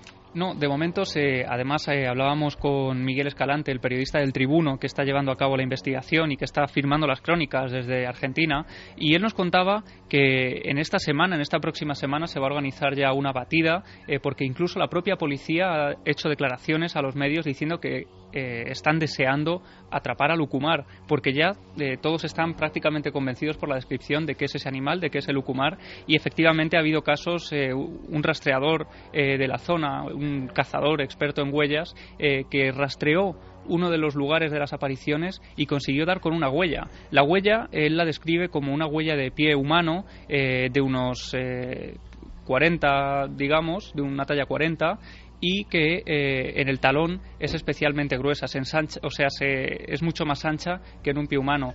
Por la profundidad, él dice que debe pesar unos 100 kilos y, y bueno, eh, desde luego es sorprendente. El caso de Mario Reynoso, que es la persona que ha quedado, que quedó completamente enmudecida tras su encuentro con él, sigue así y lleva, eh, sí, lleva dos semanas prácticamente sin articular palabra. El testimonio que él ha ofrecido a los medios, a sus familiares, ha sido a través de dibujos y de, frases que él ha ido escribiendo en algunos papeles. Eh, su padre salió en los medios eh, a cara descubierta, eh, un importante farmacéutico de la zona, diciendo que en el momento en el que su hijo recobrara el habla estarían dispuestos a contar absolutamente todo lo que él aseguró ver esa noche.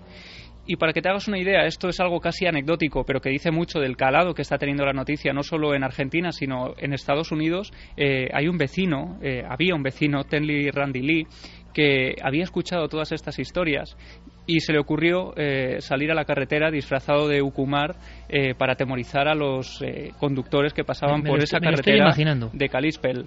Pues efectivamente, imagino que lo que, lo que estás pensando eh, dio lugar a un titular que es se disfrazó de Ucumar para asustar a automovilistas y murió atropellado. En fin, casi nos hemos quedado. Esto es como. Hay que tener cuidado porque a veces eh, y es que está pasando en Estados claro y están pasando en Estados Unidos. Se ¿eh? también.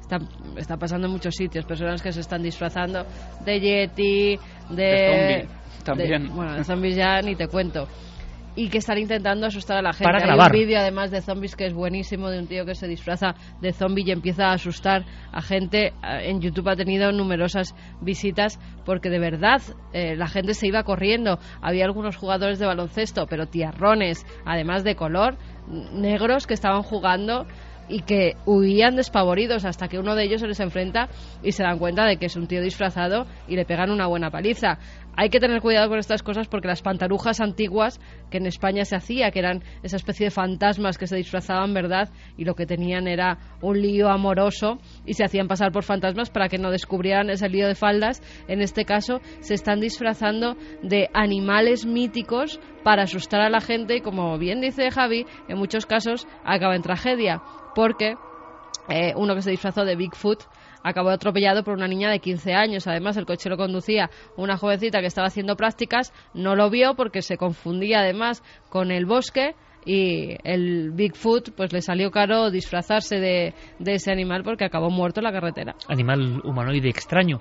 Vamos a... Sí, Javi. No, es, es un poco la versión moderna del caso que contamos aquí de la Cruz del Fantasma, ¿no? Que se dio en algunos sitios, eh, sobre todo de Castilla-La Mancha, y que una persona se disfrazaba de fantasma y acababa muriendo asesinado por su propio padre, que era el, el policía de, del pueblo. Pues es un poco lo que está ocurriendo ahora mismo. Eh, por el ansia de, de grabar vídeos que a veces son muy burdos y que varios ya han acabado en tragedia. Ojo, fue tragedia.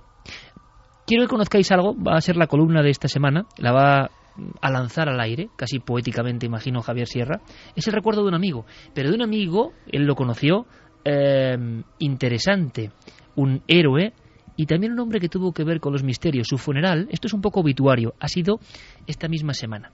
Antes, y también en Estados Unidos, ha habido algo que es dicen milagroso. Fue una tragedia, en inicio una tragedia de la que Santiago Camacho tendría que decirnos algo, igual nos cuenta algo. ¿Os acordáis de aquel? Es que lo que es tremendo, y me doy cuenta ahora, es cómo olvidamos todo. Estamos en un proceso de deshumanización, alienación, saturación de mensajes para no enterarnos de nada, y que cualquier tragedia nos dé igual a los dos días, que esto uno empieza a pensar si no es una conspiración de verdad, para convertirnos en seres con corazón de hielo. Claro, pasan tantas cosas que ya estamos en lo siguiente. Y hay cosas sobre las que no se reflexiona. ¿Os acordáis de aquel individuo, por llamarlo de alguna forma, que apareció en Denver mm. vestido de Batman y tiroteó y mató a no sé cuántas personas? Mm. En titulares, Santi, porque nos va a contar Carmen algo sorprendente.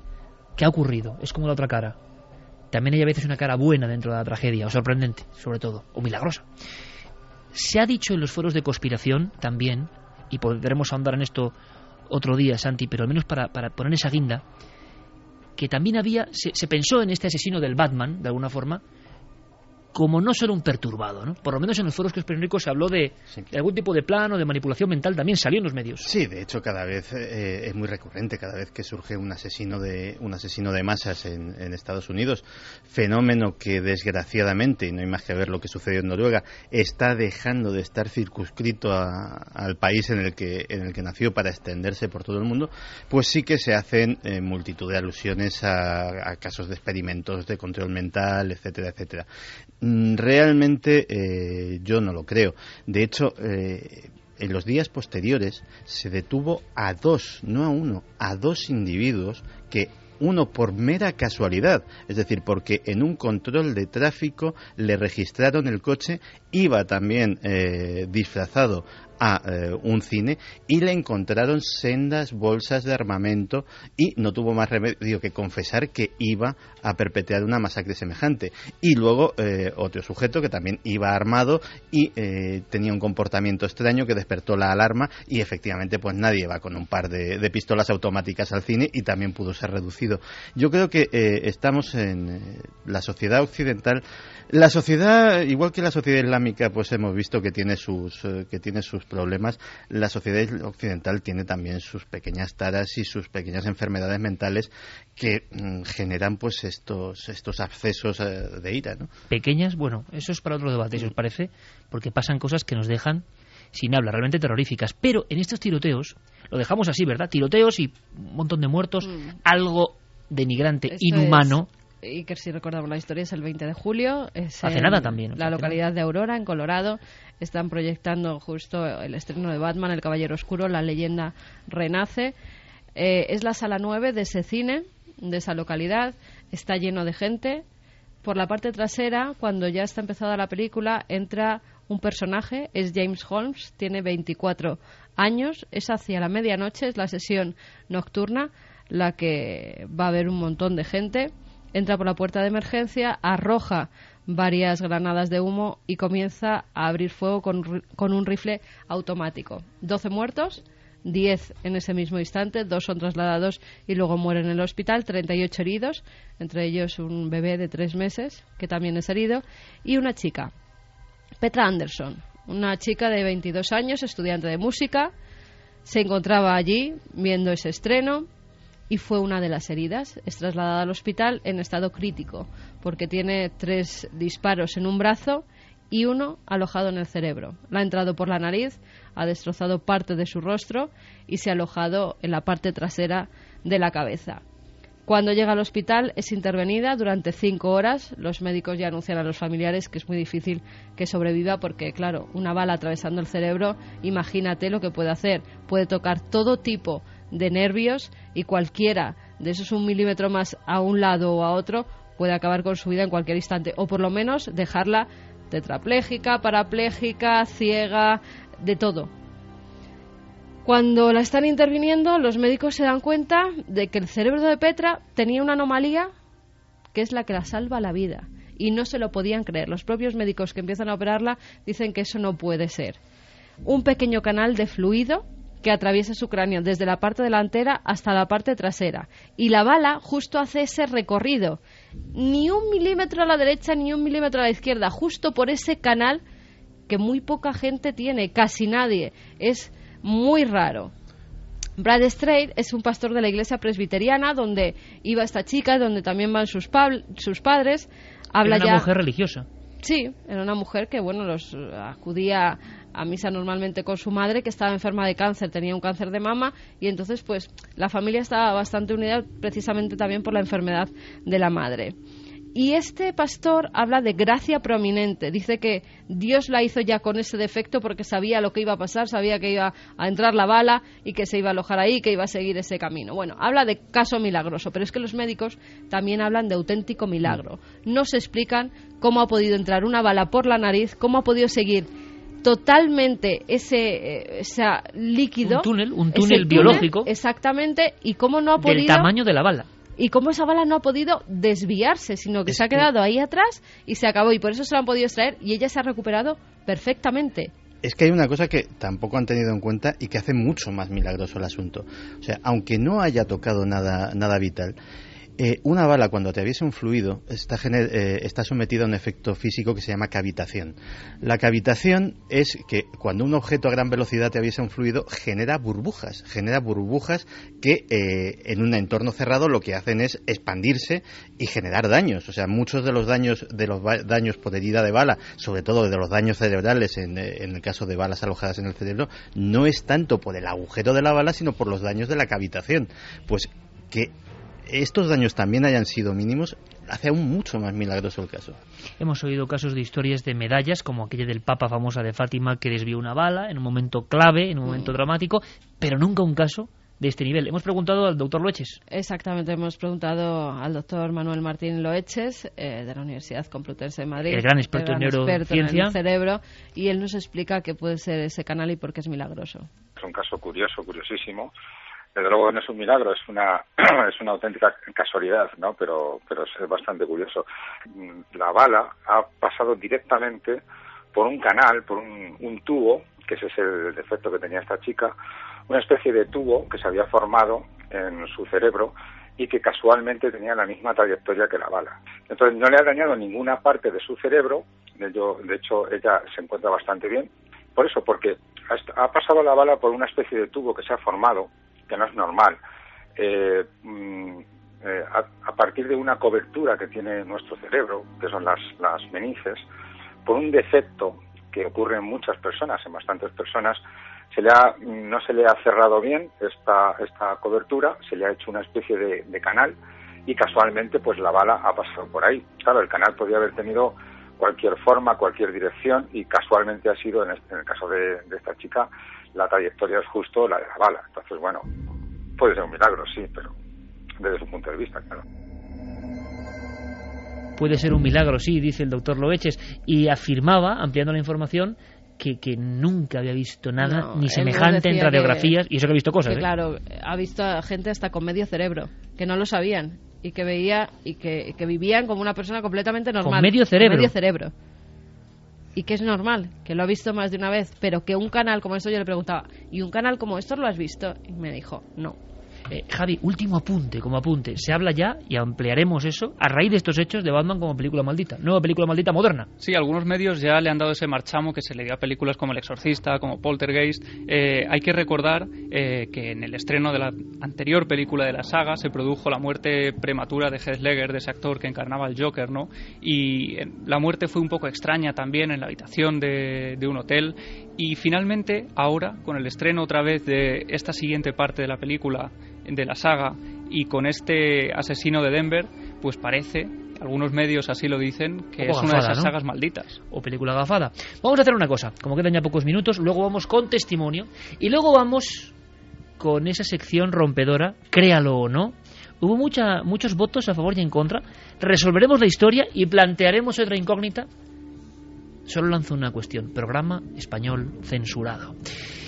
Javier, todo tuyo. Vamos a poner una música bonita de fondo porque es el obituario, como ocurre. Qué bonita es esta música de Evangelis, como ocurre en todos los periódicos. Y el personaje que se ha marchado quizá al otro lado es un personaje para la historia. Pasarán siglos, milenios y recordaremos su foto, su imagen, su huella. Esta semana el mundo ha contemplado el magnífico edificio gótico que se encuentra en el centro de Washington DC y que se conoce como la Catedral Nacional. Pocos saben que hay una vidriera en ese edificio que tiene engastada una pequeña roca lunar un fragmento de los 382 kilos de piedras que se trajeron las naves Apolo en sus misiones en el, entre el año 69 y 72 de la superficie de nuestro satélite.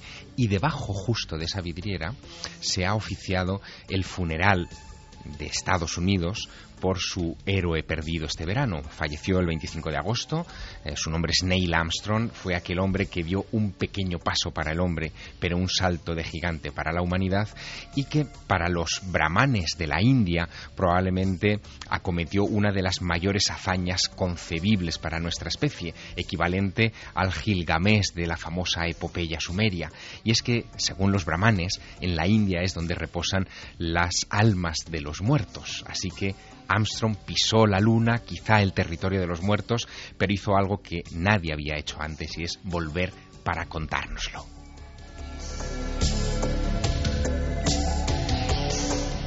El 21 de julio de 1969 el nombre de Neil Armstrong eh, se hizo inmortal. Él no era militar, eh, sin embargo había participado en la guerra de Corea, fue piloto militar, pero después no hizo carrera eh, dentro del ejército de los Estados Unidos y fue seleccionado para, para ese momento. Pero fue un tipo curioso, huidizo, eh, apenas concedió entrevistas a lo largo de su vida y siempre fue muy, muy humilde. en cualquier ocasión que le preguntaban por su hazaña, él decía que el mérito no era en absoluto suyo, sino de las 400.000 personas que trabajaron en el proyecto Apolo para lanzar aquel Saturno V, un cohete que no ha sido imitado todavía a fecha de hoy, y poner ese hombre en la superficie de la Luna.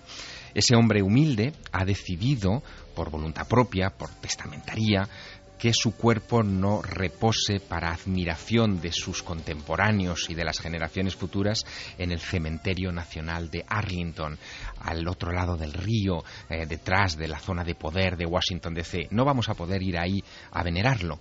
Él ha decidido, porque está dentro de la potestad de los héroes de guerra americanos, ser lanzado al fondo del mar.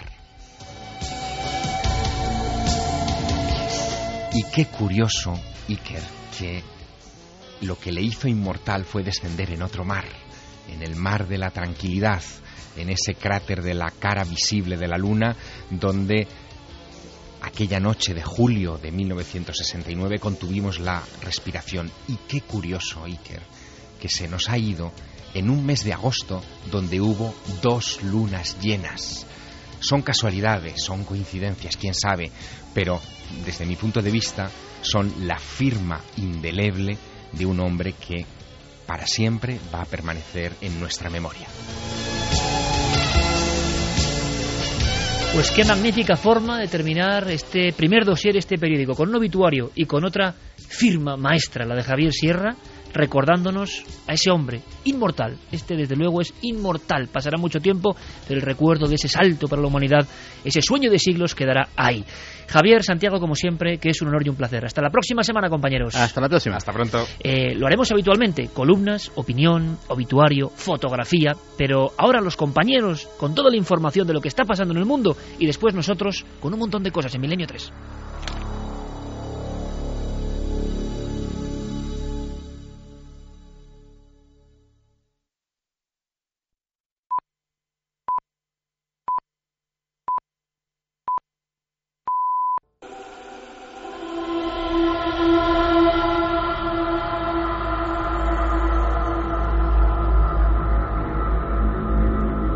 Estamos aquí de nuevo, Milenio 3 en la cadena SER.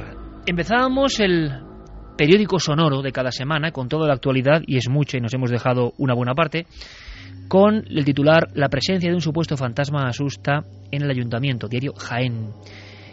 Regresamos a Andalucía, en esta parte más clásica ya del programa, luego vendrá Diego Marañón, luego todos vuestros mensajes y un sinfín de cosas en este cambio de ritmo de alguna forma.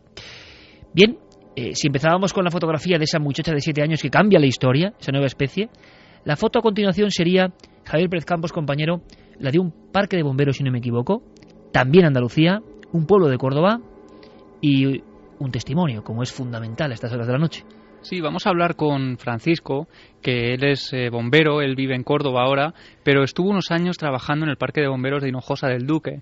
Y curiosamente, eh, bueno, ahora nos lo contará él mucho mejor, pero él, eh, al ser de Córdoba, tenía que dormir en ese parque de bomberos. Él era el único que dormía allí, dormía eh, completamente solo. Y más de una noche eh, fue testigo de fenómenos paranormales, de apariciones que ahora él nos contará. Y lo curioso es que este parque de bomberos estaba pared con pared con un sitio muy peculiar. Perfecto, esa es la ficha de este testimonio. Tenemos a Francisco y por supuesto le agradecemos el hecho de que esté con nosotros en directo, ni más ni menos, a estas horas ya de la altísima madrugada. Francisco, buenas noches. Hola, buenas noches, Iker. Buenas noches, Javi. ¿Qué hay? ¿Qué tal? Pues escuchándote muy atentamente, seguro, a partir de ahora, toda la audiencia.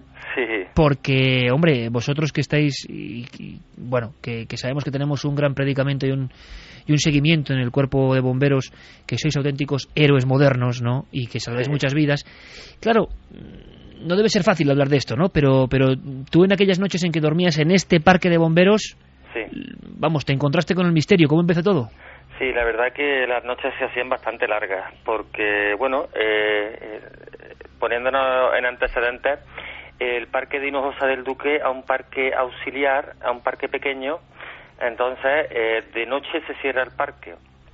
Eh, claro, los que somos de Córdoba, en concreto yo y otro compañero mío, nos quedábamos a pernoctar porque los turnos eran día, descansabas de noche y día, pero para evitar hacer eh, 100 o 200 kilómetros, pues nos quedábamos en el parque.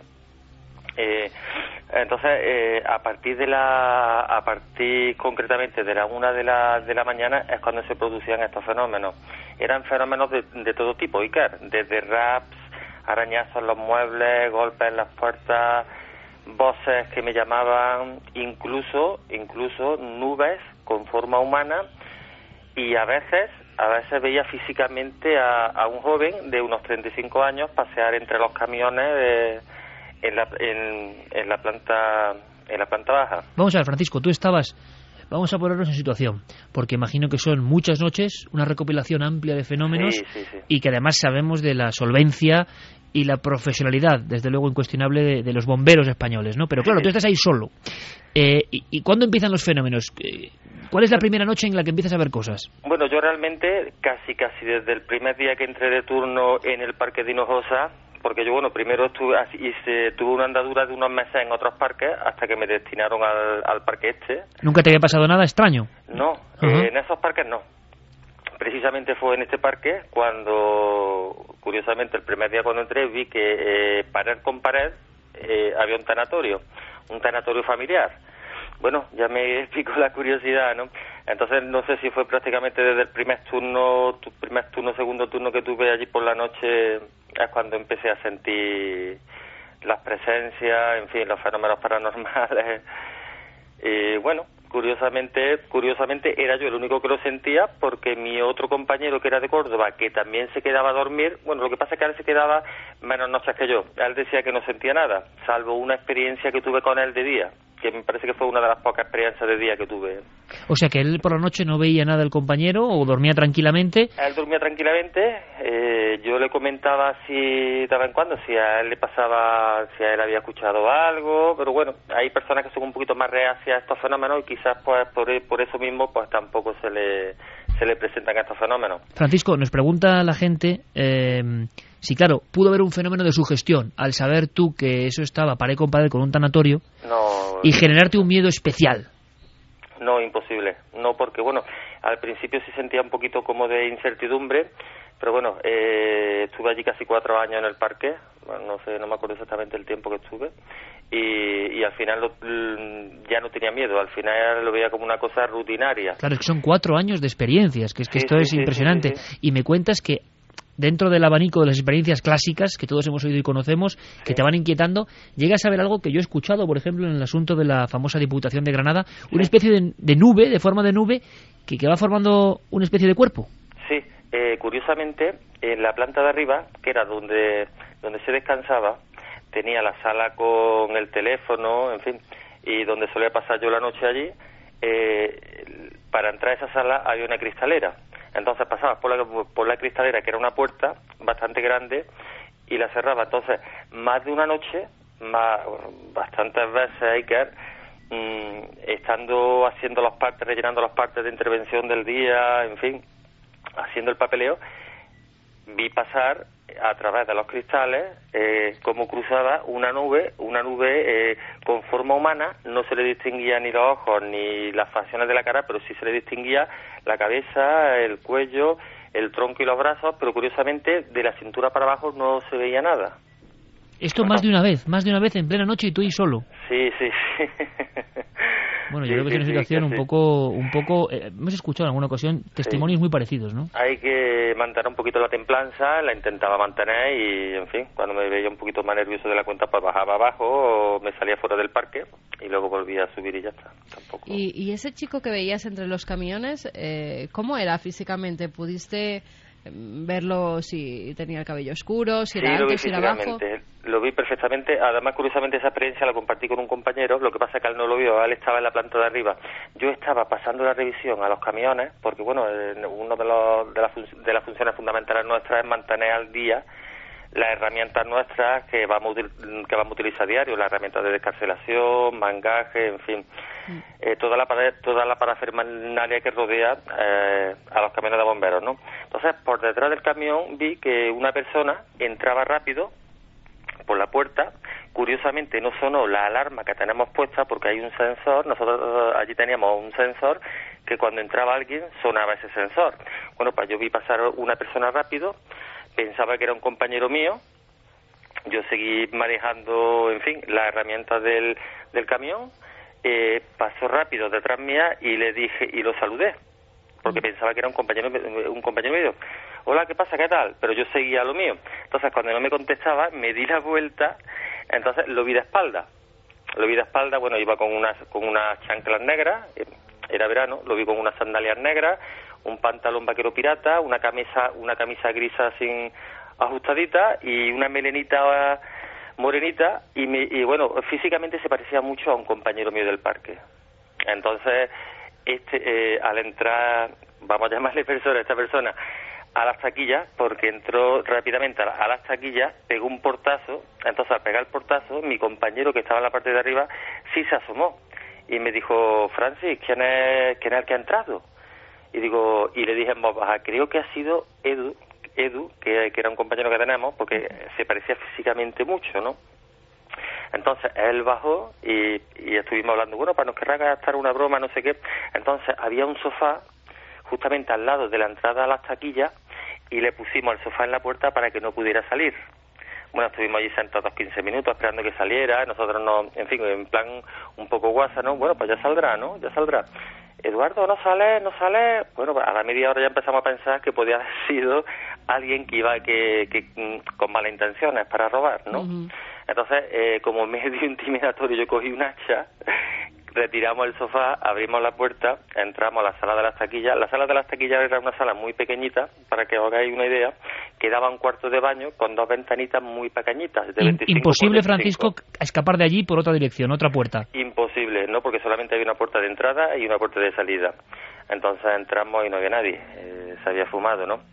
¿Cómo, os quedáis? La broma, la broma imagino que os dejó helados en ese eh, momento a dos compañeros bomberos. Yo me quedé frío, mi compañero se quedó, se quedó frío también, pero claro, él no lo vio físicamente. Yo sí lo vi físicamente y lo vi cómo iba vestido. Curiosamente, conozco al, conozco al muchacho, dueño del tanatorio. Después por la tarde estuve hablando con él y se lo comenté. Digo, mira, me ha pasado esta experiencia y, y efectivamente en el tanatorio había en ese momento eh, estaban velando un cadáver de un muchacho de más o menos que correspondía con la con la, con la descripción que yo le había dado. Unos 35 años, media melenita morenito, muy parecido a un compañero nuestro, en fin, eh, yo nos quedamos un poquillo así. ¿Pudiste ver, al, al difunto? Sí. ¿Y se te pareció? Sí.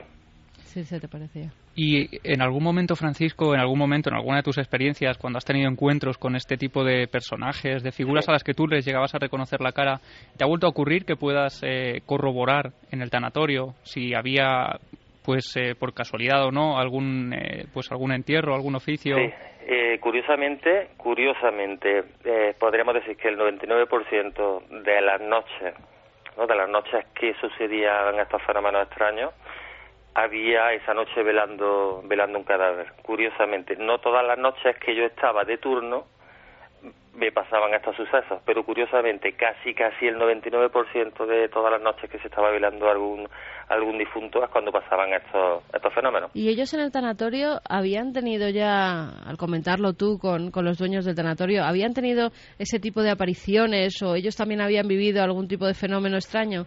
Yo comentándoselo con el dueño, con el bueno, con el muchacho que, que, trabajaba, que, los trabajaba allí, que los vestía, en fin, que los amortajaba y demás, el muchacho me dijo que no había, que él no, no solía tener esa esa experiencia. Qué curioso, eh, pared, al otro lado de la pared, estábamos esperando, yo iba a hacer la misma pregunta, estábamos esperando que claro, que en el otro lado también ocurriesen cosas. Qué curioso, no.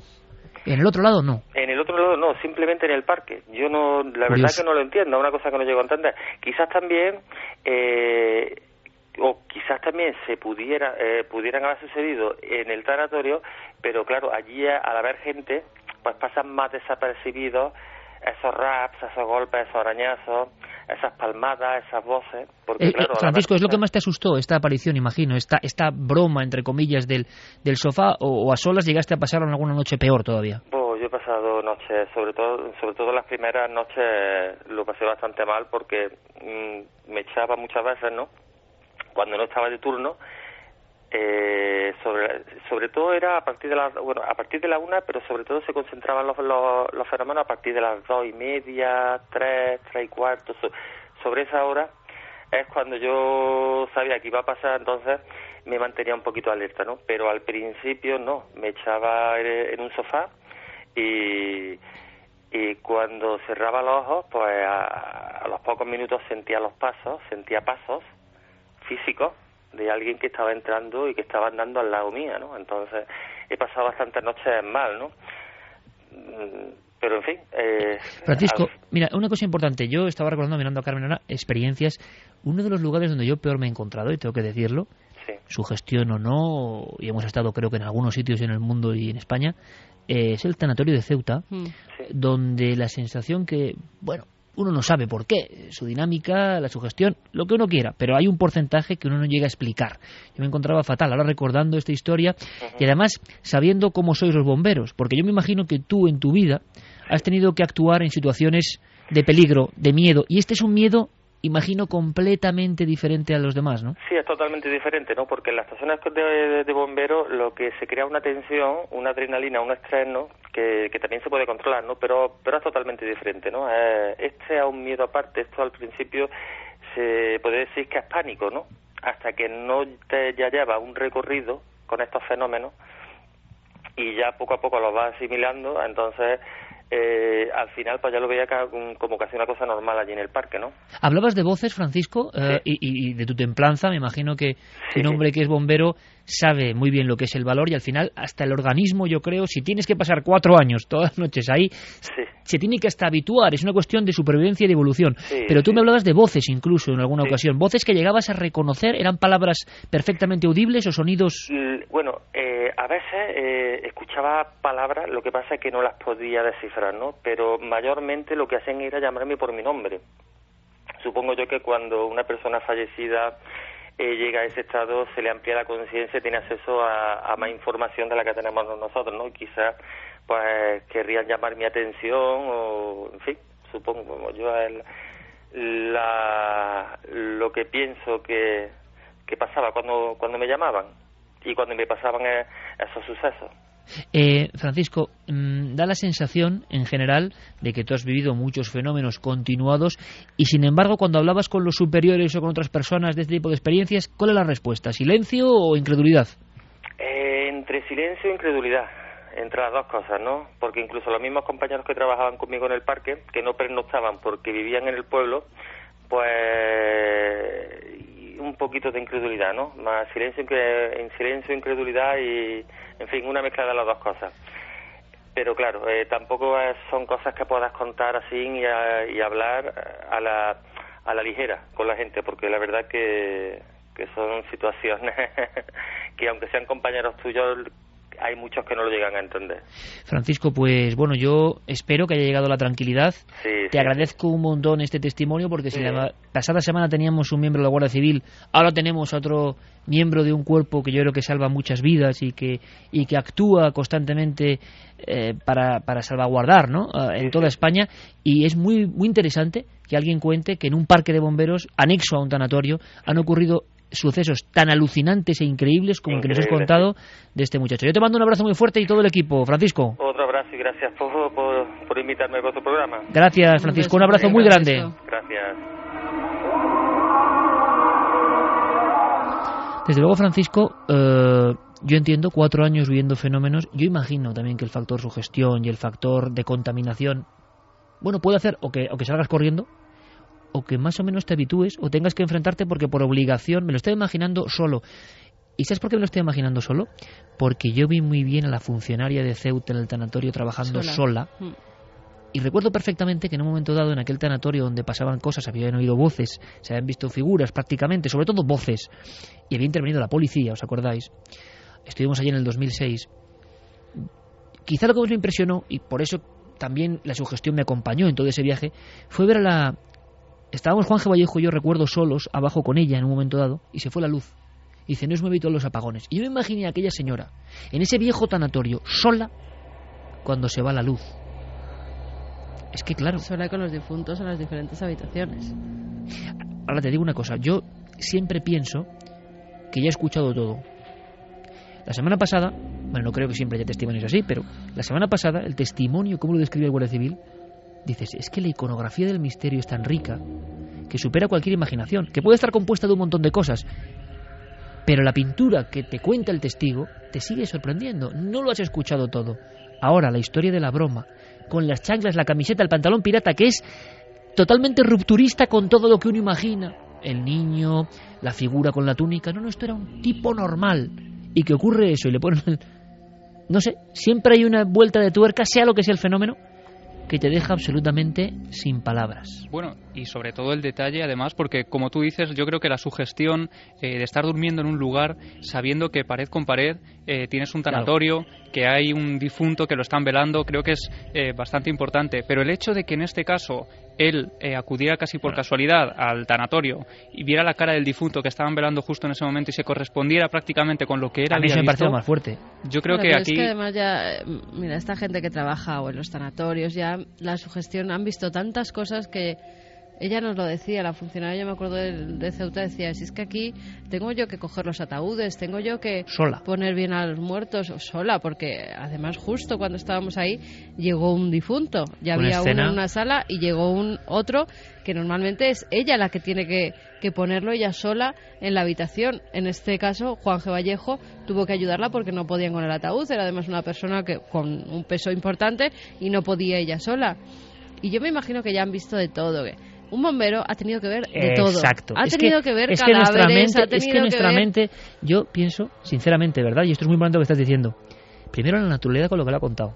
Segundo, hasta a veces con una sonrisa como diciendo, es que no, no se puede pensar otra cosa. Y a veces también tragando saliva que le escuchábamos. Es una mezcla de todo eso y lo ha contado fantásticamente, bien descrito. Pero lo que tú decías, esta gente no es como nosotros. Esta gente ha visto el horror, el horror de verdad. Por lo tanto, algo muy fuerte tiene que ocurrir. para que para que se asuste y para que vea que no es algo normal, que es algo que se sale de lo habitual. Javier, pues de verdad que yo creo que la sección de testimonios eh, rompe una lanza. Ojalá tengamos testimonios de este nivel, pues por la la hombría de bien, ¿no? Eh, de muchos testigos que en, este, en estas dos semanas son personas que velan por nuestra seguridad, que han tenido que ver de todo. El horror humano que es muy superior al horror paranormal. Pero claro, el horror paranormal es algo tan incomprensible, rompe nuestros esquemas y uno a solas en el parque de bomberos, echado en un sofá, y ve una nube que se va formando un cuello y una cara de perfil, pues yo creo que tiene que impresionar mucho y que te muestra que no lo has visto todo. Esa famosa teoría, ¿no? que me parece maravillosa, de que todo esto que pasa son emisarios que dicen que no lo sabemos todo. Vamos a cambiar un poco la bruma porque esto es tremendo. Geray Martínez, vámonos con Mike Oldfield, esa estrella polar, esa maravilla de música, porque, en fin, hace falta.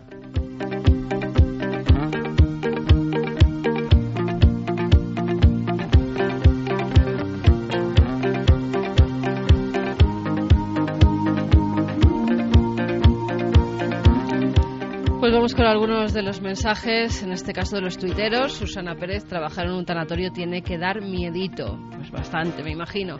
Rosa, vaya experiencia se debe vivir en los tanatorios, ya sea en realidad o su gestión, pero solo por el lugar y, permíteme, estás leyendo mensajes de Twitter, permíteme, siempre la nave del misterio, ojo, me lo decía Carmen, eh, que es que nosotros solo tenemos la nave del misterio, hay que dejarlo claro, y en Facebook solo la nave del misterio. Que se hace pasar por claro, que hay parodias, que hay no sé qué, que hay gente que no, que, nosotros, solo estamos en la nave del misterio, ¿de acuerdo? En Facebook, en Twitter y en Y aunque os contesten diciendo que son Iker Jiménez o Carmen Porter, no. Nosotros la nave contestamos del misterio. a los mails, nada más. Una cosa, eh, un abrazo muy fuerte a toda la gente que ahora mismo está trabajando en tanatorios. Es un trabajo duro, pero necesario, absolutamente fundamental.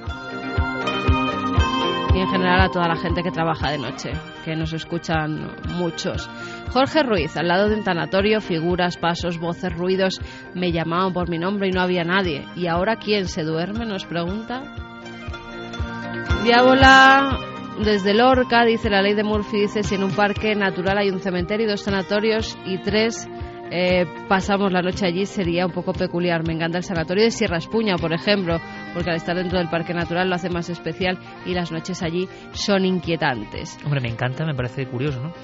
Bueno, hay gente que le gustan esos lugares para pasar un poco de, Sí. de Hoy me he encontrado en la calle a un chaval con la camiseta del Valencia Sí. que me dice, estaba pensando irme a acampar dentro del hospital del tórax. Yo le he dicho que hay mejores planes, ¿no? Que irte a acampar dentro del hospital del tórax, pero bueno, así estamos. Bueno, sobre todo si van a esos lugares que tengan mucho cuidado Por porque eh, hay peligro, pero físico, físico de que se caigan o que les pase algo, así que mucho cuidadito. Buenas noches, trabajo en un cine de España y puedo asegurar que es una película maldita, la de Batman. Batman. Teníamos dos copias, una se paraba constantemente, se supone que había fallos con la cinta 35 milímetros, la otra copia tenía fallos en el audio.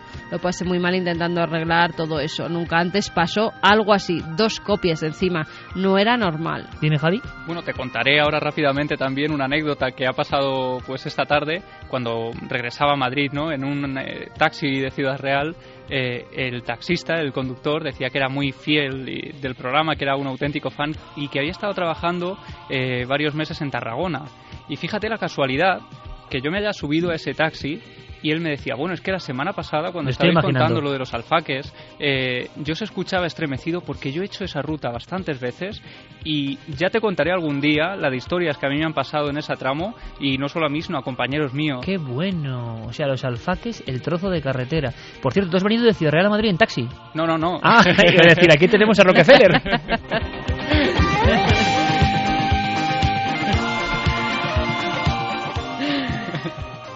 Nos dice también Drip Drup, si es que yo ya lo había dicho, todos los días ocurren milagros, solo que no somos conscientes de ello, por lo de la chica con la bala alojada en el cerebro. Sin duda. Francisco Javier, ladrones de nubes, eso es la primera vez que lo escucho en mi vida. Pues sí, eso es que no se existe. Milenio 3 hace muchos años, porque lo hemos hablado más de una ocasión.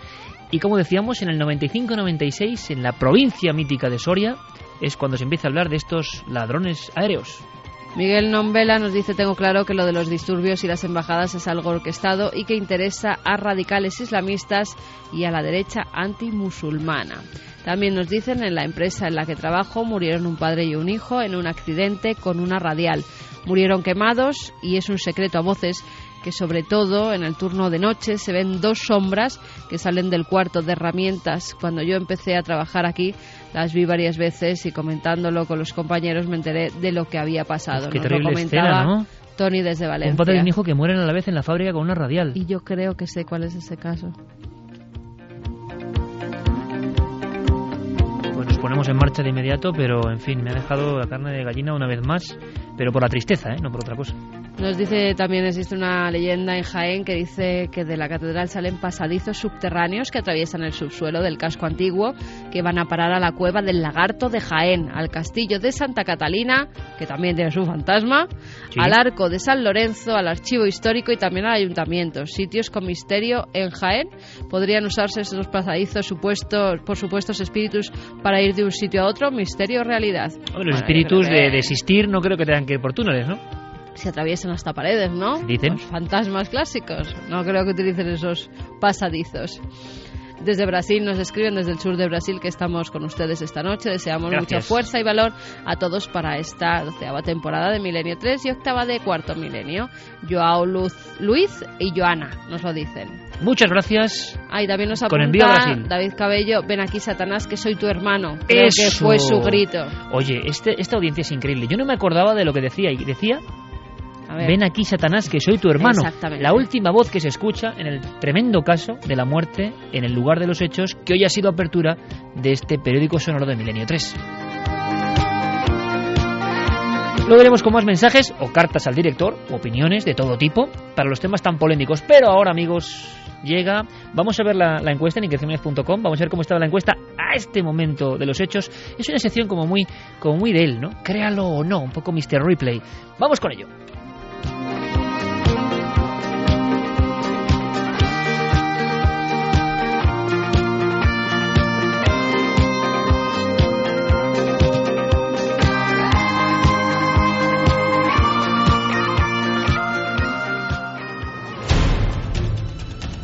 Quedan 97 días para el fin del calendario maya.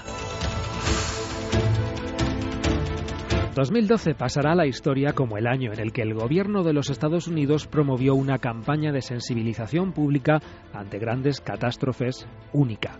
Su presidente Barack Obama ha dado a conocer una lista de 23 posibles situaciones que podrían amenazar a la seguridad nacional, en las que este año ha incluido la posibilidad de que una tormenta solar deje al país a oscuras. La lista hecha pública dentro de la llamada Directiva Presidencial número 8 pone especial énfasis en las catástrofes de carácter natural y por primera vez admite que el llamado clima espacial debe ser observado con cautela. Más allá de los terremotos, las inundaciones o las erupciones volcánicas, esa directiva teme que una llamarada solar colapse la nación.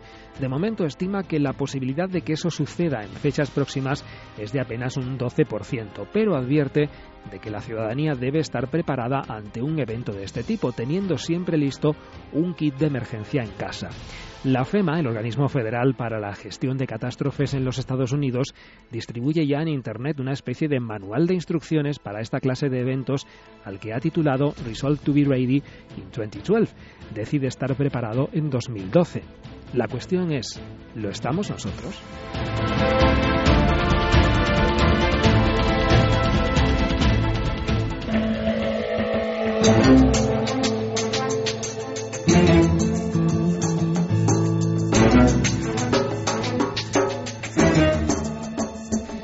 Carlos Cala siempre pendiente de la cuenta atrás, ese calendario cuando dice 97 días para el fin del calendario maya. Uno se queda como diciendo, caramba, tan poco tiempo, pues sí, estamos aquí, es increíble.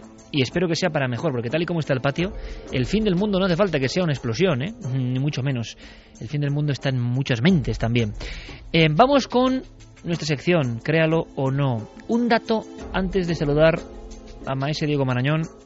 Él contaba, para quien se incorporó esta semana, una historia. Todas las historias están fluyendo por la red sobre todo y nadie sabe si son verdad o no. Hay que tener un detective de lo digital y descubrir. Una llamada del más allá. Hicimos una propuesta, eh, por cierto, aquí se votó y nosotros dijimos que verdadera, Yo ¿no? dije que verdadera. Javi también. Y yo también. Y Fermín Agustí y falsa. Geray falsa. Eh. ¿Qué dicen los votos a ikerjiménez.com? eh, verdadero un 58,2% y falso un 41,8%. Y es que han participado casi 2.000 votos, ¿no? Sí, 1915 respuestas. 1915 respuestas. Me, me parece fantástico. O sea que hay un 58% que dicen que verdadero. Diego Marañón, ¿quién ha acertado? Compañero, buenas noches. Muy buenas noches, Maese Iker. ¿Qué tal estamos? Dígame usted. Pues tenemos una audiencia bastante perspicaz, no tanto nuestro técnico de sonido y nuestro productor. y efectivamente es una historia verdadera, eh, Ah, lo que contábamos eh, la semana pasada. Primer suspenso para Fermín Agustí y. Voy a llevar yo nota de esto, ¿eh? Ah, Empleado del mes. O sea, primer suspenso de momento Fermín y Geray que han dicho que era falsa y, y no, no, que no. Bueno, pero les vamos a contar por qué. Les A ver. vamos a contar por qué con todos los datos. Preguntábamos si era posible establecer contacto con aquellos que ya no están entre nosotros a través de algo tan simple aparentemente como un teléfono móvil.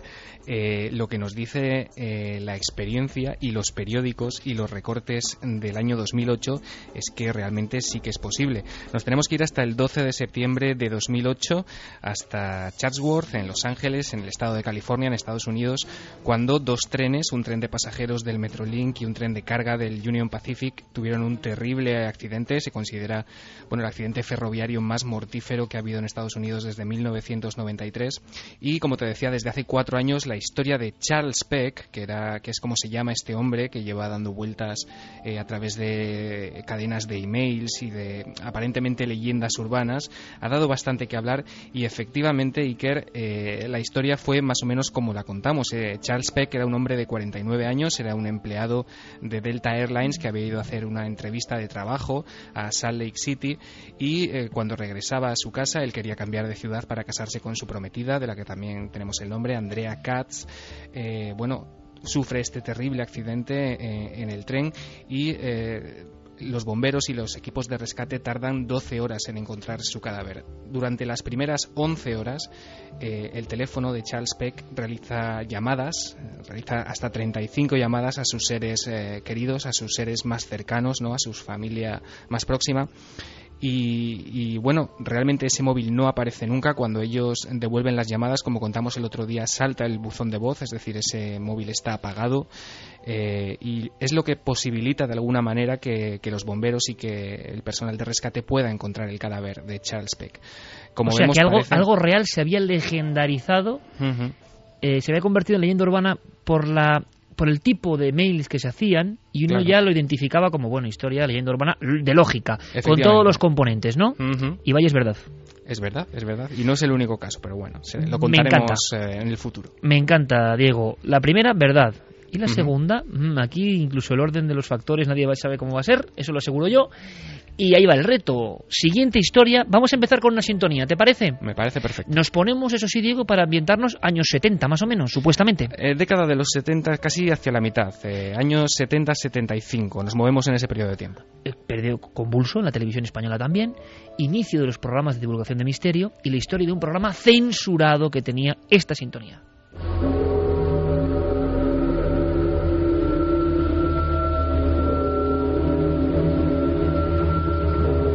Sintonía, como un alarido, con unas campanadas, un poco tremendo. Hmm. Era un programa que se llamaba Al otro lado. Efectivamente, es un programa eh, del año más o menos, esta emisión es, aproximadamente del año 1975. Debería haber salido al aire en 1975. Efectivamente. Justo además, como, creo que con todo el tema de la muerte de Franco, claro. Eh, efectivamente, lo que pasa es que el vídeo aparece en, eh, en YouTube, sobre todo, a principios de 2011. Es un episodio que nos dicen que Radio Televisión Española censura, bueno, casi como el contenido del documental, como podrán ver nuestros oyentes y como colgaremos también en ikerjiménez.com, es bueno al más puro estilo de Alternativa 3, ¿no? Es eh, un programa que parece revelar eh, qué ocurrió en algunas de las misiones del programa Apolo, eh, también lo que ocurrió en la carrera espacial, ¿no? En la lucha entre Estados Unidos y, y la antigua URSS, que se encontraron los astronautas en la Luna e incluso planteaba la posibilidad a través de una serie de fotografías y de filmaciones supuestamente ocultadas por la NASA de que la Luna no fuese lo que todos creemos que es. Vamos a hacer una cosa, Diego. Vamos a escuchar al presentador en aquel momento. José eh, Gavidia Abarca. José, el mítico José Gavidia Abarca. Eh, era la época, yo lo puedo decir así, soltarlo así, de visado para el futuro, de otros programas que abrían por vez primera, incluso antes de Fernando Jiménez del Oso, la historia de los misterios. En este caso, misterios espaciales. Vamos a ver cómo sonaba eso. Mucho es lo que se ha hablado, mucho es lo que se ha opinado y especulado sobre este acontecimiento. Hay muchas personas que opinan que el vuelo del Apolo, el viaje del Apolo, nunca existió, pertenece al mundo de la ciencia ficción, que las imágenes que hemos podido contemplar han sido filmadas y trucadas en un estudio cinematográfico. Nosotros no vamos a entrar en esta discusión. Vamos a pensar, vamos a dirigirnos a otro aspecto de la cuestión no menos interesante e intrigante. Le suponemos a ustedes enterados de los rumores que en los últimos meses azotan como un mendaval a la NASA. Unos rumores que nos hablan de unos archivos, unas imágenes, unas filmaciones como mínimo incómodas para el programa espacial norteamericano y, por qué no decirlo, para el resto del mundo. Voz poderosa de José Gavidia Barca y claro, mucho antes del oficial eh, se está hablando de, un, de una eterna leyenda, una eterna verdad, que pasó algo en la Luna que nadie nos contó. Claro, lo sorprendente, eh, Diego, es que esto se estaba denunciando en 1975 en Al otro lado y tenemos más documentos. Este hombre iba al fondo de la cuestión. Sí, pues hay que tener en cuenta que apenas unos años antes eh, había llegado por primera vez el hombre a la Luna, ¿no? En 1969 el Apolo 11 se posaba en el satélite y bueno, además de estos primeros minutos en los que se planteaba, digamos, el trasfondo de lo que iba a ser todo el programa, José Gavidia eh, nos hablaba de una especie de luces que llevaban tiempo viéndose en la Luna, de fenómenos transitorios lunares, un fenómeno del que también, por ejemplo, en Milenio 3 y en Cuarto Milenio nos ha hablado Miguel Gilarte. ¿no? Eh, son una especie de luces que aparecen de vez en cuando y que habían sido observadas eh, al aproximarse a la Luna eh, por las naves desde el Apolo 8 hasta el Apolo 16. En los principios del programa espacial, el Apolo 8 observa una extraña fuente lumínica situada entre los cráteres Messier y Pickering de los montes Pickering. El Apolo 10 observa un pequeño objeto en el momento en que se está realizando el ensamblaje lunar. Y el Apolo 16 mm, nos presenta unas imágenes de algo parecido a un ovni. Sin duda, en la Luna estaba y está ocurriendo algo extraordinario.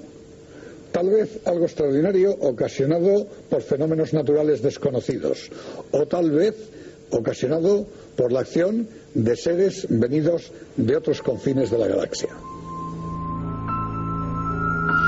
Al otro lado, en 1975, hubo una emisión censurada en el gobierno de Franco con todos estos temas. Hay una cosa importante, Diego, y es que se veía, lo estamos escuchando, pero ¿qué ve el espectador en esta... Estamos viendo un sonido muy especial, ¿verdad? Sí, sí, sí. Parece ser que son las bobinas eh, concretas, rescatadas de cierta forma del mítico edificio del Nobel de Televisión Española. Por eso ese sonido, pero que es perfectamente audible, como estáis comprobando todos. Eh, ¿Pero qué se veía en pantalla? Era Bueno. muy a la estética que luego parece que tomó también Fernando Jiménez del Oso y otros programas de la época, ¿no? Sí, efectivamente, la imagen aparece ya, bueno, pues un poco ha sufrido los efectos del tiempo, eh, de estar en los archivos tanto tiempo oculta. y lo que vemos, lo que nos enseña José Gavidia, son una serie de fotografías y de filmaciones, eh, aparentemente muy borrosas, pero si hacemos un esfuerzo podemos eh, intentar eh, aproximarnos a lo que él nos está explicando. Incluso en una de ellas, Iker, nos aparece un astronauta que parece encontrar algo en, en la superficie de la Luna. Una especie de losa que tiene aristas, que tiene vértices, ángulos totalmente definidos, tiene una especie de símbolos grabados y que podría, eh, digamos, avalar una teoría que estaba muy en boga por aquel entonces, que era el origen artificial de la Luna. Una teoría que sostenían dos eh, científicos rusos, Mikhail Basin y Alexander Sherdakov, que eran eh, pues, dos académicos soviéticos de ciencias, que habían elaborado esta teoría y que había salido publicada en aquellos años en la revista soviética Sputnik. Pero entonces, Diego, Mm. eh, don José Gavidia Barca planteaba ya una historia que dos décadas después contaría, o tres décadas después, JJ Benítez con Mirlo Rojo, más o menos, toda esta historia de una filmación real. Se cuenta que había fragmentos, no sé si de recreación o de filmación real, pero vamos a escuchar.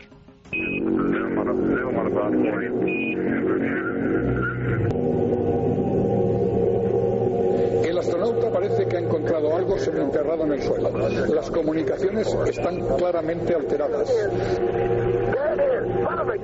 Lo que sea les provoca un gran asombro. Han localizado algo, algo tal vez esperado y, por qué no decirlo, buscado.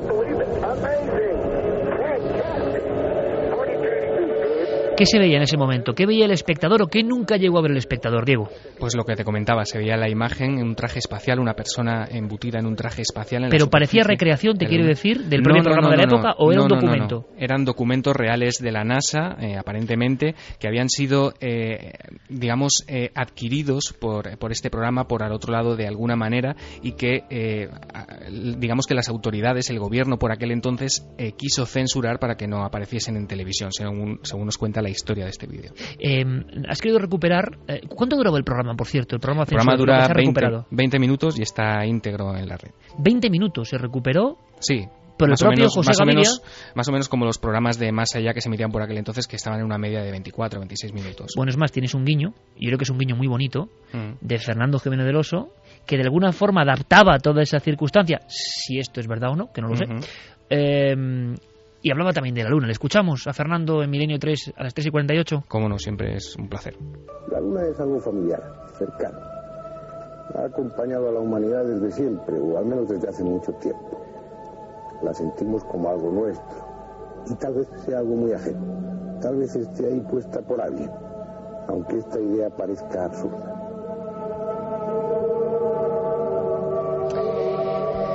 Pasa lo de siempre, ¿eh?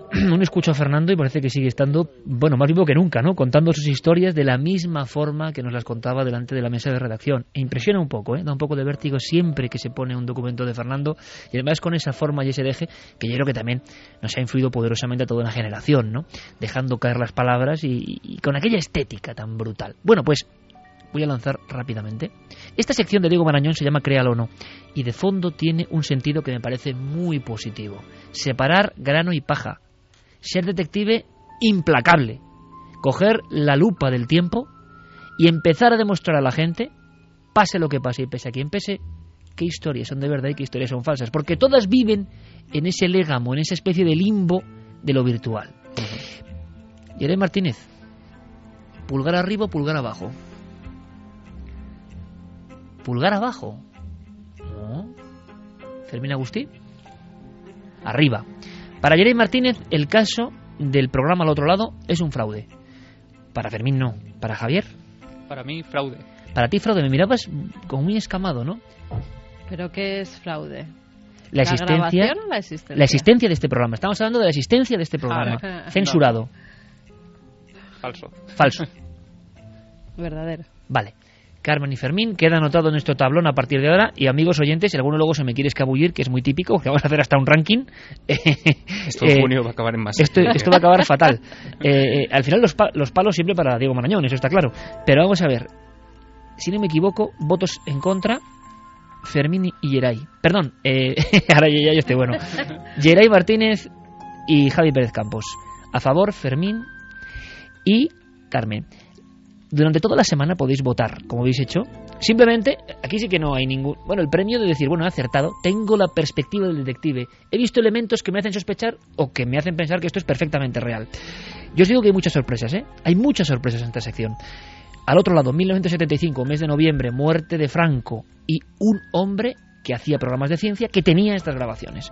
Ahí lo dejamos, hasta la próxima semana. Diego, es un placer y yo creo que esto, además eso, el trasfondo es, como ya nadie sabe que es verdad y que no a través de la red, intentemos descubrir muchas cosas contigo, ¿vale? Pues para eso estamos nosotros o eso vamos a intentar. Un placer, Iker. Nos Un abrazo en- muy grande, compañero. Nos escuchamos en siete días. Gracias.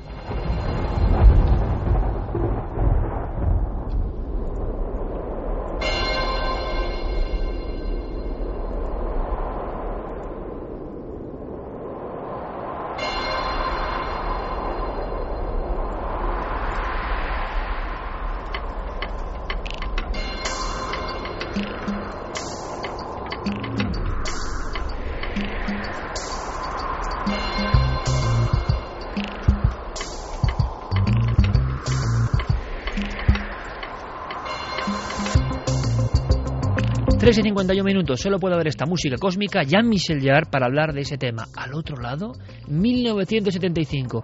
Es muy creíble, ¿verdad? O por eso resulta increíble.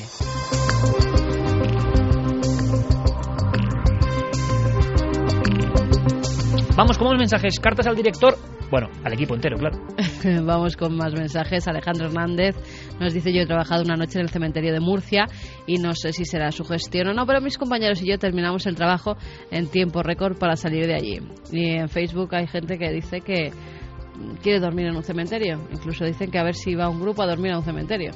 La gente tiene un deseo que a mí me extraña del terror, ¿no? Cuando el terror es tan cotidiano y el terror es tan terrible, ¿no? Y ocurre todos los días eh, y en nuestras urbes, en nuestras ciudades, que uno no sé por qué quiere sentir ese terror que si pasa de verdad es mucho más terrible. Porque no es terror humano, es terror sobrenatural, Es peor, que es diferente. peor. ¿O Yo no? cuando lo he sentido, las pocas veces que lo he sentido, lo he pasado muy mal. Yo me he quedado dormida en un cementerio, ¿eh? Tú fíjate. De cansancio, de un ¿Sabes cuándo es? Aunque es otro comentario, pero Es verdad. a mí sabes lo que cada vez me da más, más miedo, más terrible, y te lo comentaba. Eh, y es otro tipo de miedos, ¿no? Pero lo que hablamos muchas veces y que será motivo de un debate, esa insensibilización absoluta y gradual. Ha habido un acontecimiento de verdad terrorífico y que también vamos a olvidar, esa mujer que le han robado el coche en Barajas y que la han matado. ¿Sabéis lo que me ha pasado? Que viendo cómo trataba la prensa este tema y viendo lo que decía la gente, yo me he quedado de piedra, pero de piedra no os imagináis a qué nivel. Yo sí he sentido una tristeza y una pena profunda. Había gente que sin ser delincuente, los que matan son los delincuentes, poco menos que justificaban que por tener un coche de alta gama te mataran, ¿no? Y la circunstancia y la y digo que no son delincuentes, que serán personas más o menos normales o no lo sé, discutían sobre por qué esa señora llevaba ese coche de lujo o no. Mira, hemos llegado a tal nivel de desarraigo, de inhumanidad, Que de se merecía que por tener un coche de lujo más o menos que la No, poco menos que la ostentación mata. Dices, pero bueno, ¿a qué nivel estamos llegando y a dónde nos están llevando? Cuando se justifica lo injustificable y cuando, bueno, se dicen cosas por escrito. He seguido el medio, los- me ha impresionado tanto la noticia que la he seguido en el país, en el mundo, en- y gente, yo no sé, somos una estirpe de una envidia, y me incluyo a todo el mundo, porque yo no soy ningún santo, me imagino, de una envidia, de una inquina, de una mala sangre, de una deshumanización tan brutal que el cementerio no da ningún miedo. Yo pensaba en la niña de Denisova y decía, yo estoy seguro que era mejor que nosotros, absolutamente mejor que nosotros en su pureza. Yo no sé a dónde vamos a llegar, pero a mí eso es lo que me da miedo. Personas que sin ser delincuentes decían, ah, como lleva un coche de lujo, o hablando del coche. Lo importante es el coche cuando han matado a una señora sola en una rotonda aquí al lado. ¿Dónde vamos a llegar? Eso sí que da miedo, eso sí que es terrible. Estamos despojándonos de todo lo humano. Claro, como la vida ya es solo material, el materialismo llega a tal punto que la gente habla de un coche en vez de, un- de una muerte. Es absolutamente alucinante. Cuando la vida deja de ser un concepto sagrado, y no hablo de religión, sagrado, intocable, cuando se sustituye eso por otras cosas, estamos todos en una fiebre absolutamente maligna. Luego dicen que no existe el demonio. Yo viendo esos mensajes, lo digo claramente y me da igual lo que piensen, he sentido absoluta tristeza por esta especie. Dicen luego que el 2012 es una profecía o un bombazo. Gente que justifica de alguna forma el mal. Eso es increíble. A mí eso me da miedo. Y por supuesto nuestro recuerdo para toda la gente que injustamente es atracada, eh, muerta y la circunstancia que, que sea, ¿no? Que nos parece increíble. ¿Cómo nos estamos alejando de la empatía con nuestros congéneres? ¿Cómo estamos dejando de tener corazón? Es algo que me produce tal... En fin, Mira, Borja Fernández dice ya han cogido a uno de los asesinos de esa mujer. Desde luego el suceso es increíble. Pero María, Lo increíble es que haya gente normal que se preocupe del coche, el modelo, el- a ese nivel de adyección, de monstruosidad goyesca de la mente hemos llegado, a pensar en el fajo de billetes en el coche en vez de en una vida. Claro, como no nos importa bien la vida, ni de nadie, ni de los pequeños, ni de los mayores, ni de No, nadie. pero y estamos viendo ahora, por ejemplo, con el caso de Ruth y José, que es un caso terrible y que es cierto que estamos siendo bombardeados a diario con información. eh, parece que ahora lo que se lleva, lo que está de moda es hacer un comentario jocoso de una noticia, eh, a veces de un mal gusto impresionante, eh, una frivolidad absoluta. Y yo creo que también esa deshu- deshumanización viene por esa sobreinformación también a la que estamos sometidos. Totalmente. Tengo un profesor, eh, tenía un profesor en la facultad que decía, y es una frase que a mí se me quedó desde primero de carrera, y es que la sobreinformación también es una forma de desinformación. Totalmente. Y yo creo que también de deshumanización. de esta mujer con el coche, que es un acto real, y, y permitidme y perdonadme si es así, que ya hemos acabado así, pero yo en estos minutos me gusta decir lo que yo siento también. Somos un equipo de gente. Y lo que es aterrador no es el hospital del tórax, no es el difunto que ya está en el otro lado y no sé si vuelve o no, pero ya está en el otro lado. Lo aterrador de verdad es cómo nos han convertido en seres que cuando hay una muerte injusta de una mujer sola en un coche que le han atropellado para robarle, hay gente que piensa en si modelo, no modelo, cuánto valía, cuánto no valía, por qué tenía ese coche. ¿Qué puede tener en la mente una persona que piensa eso? ¿Va a ser solidaria con los demás? ¿Va a hacer un acto heroico para salvar a alguien? ¿O está mirando el bolsillo? ¿A eso hemos llegado? Es absolutamente brutal.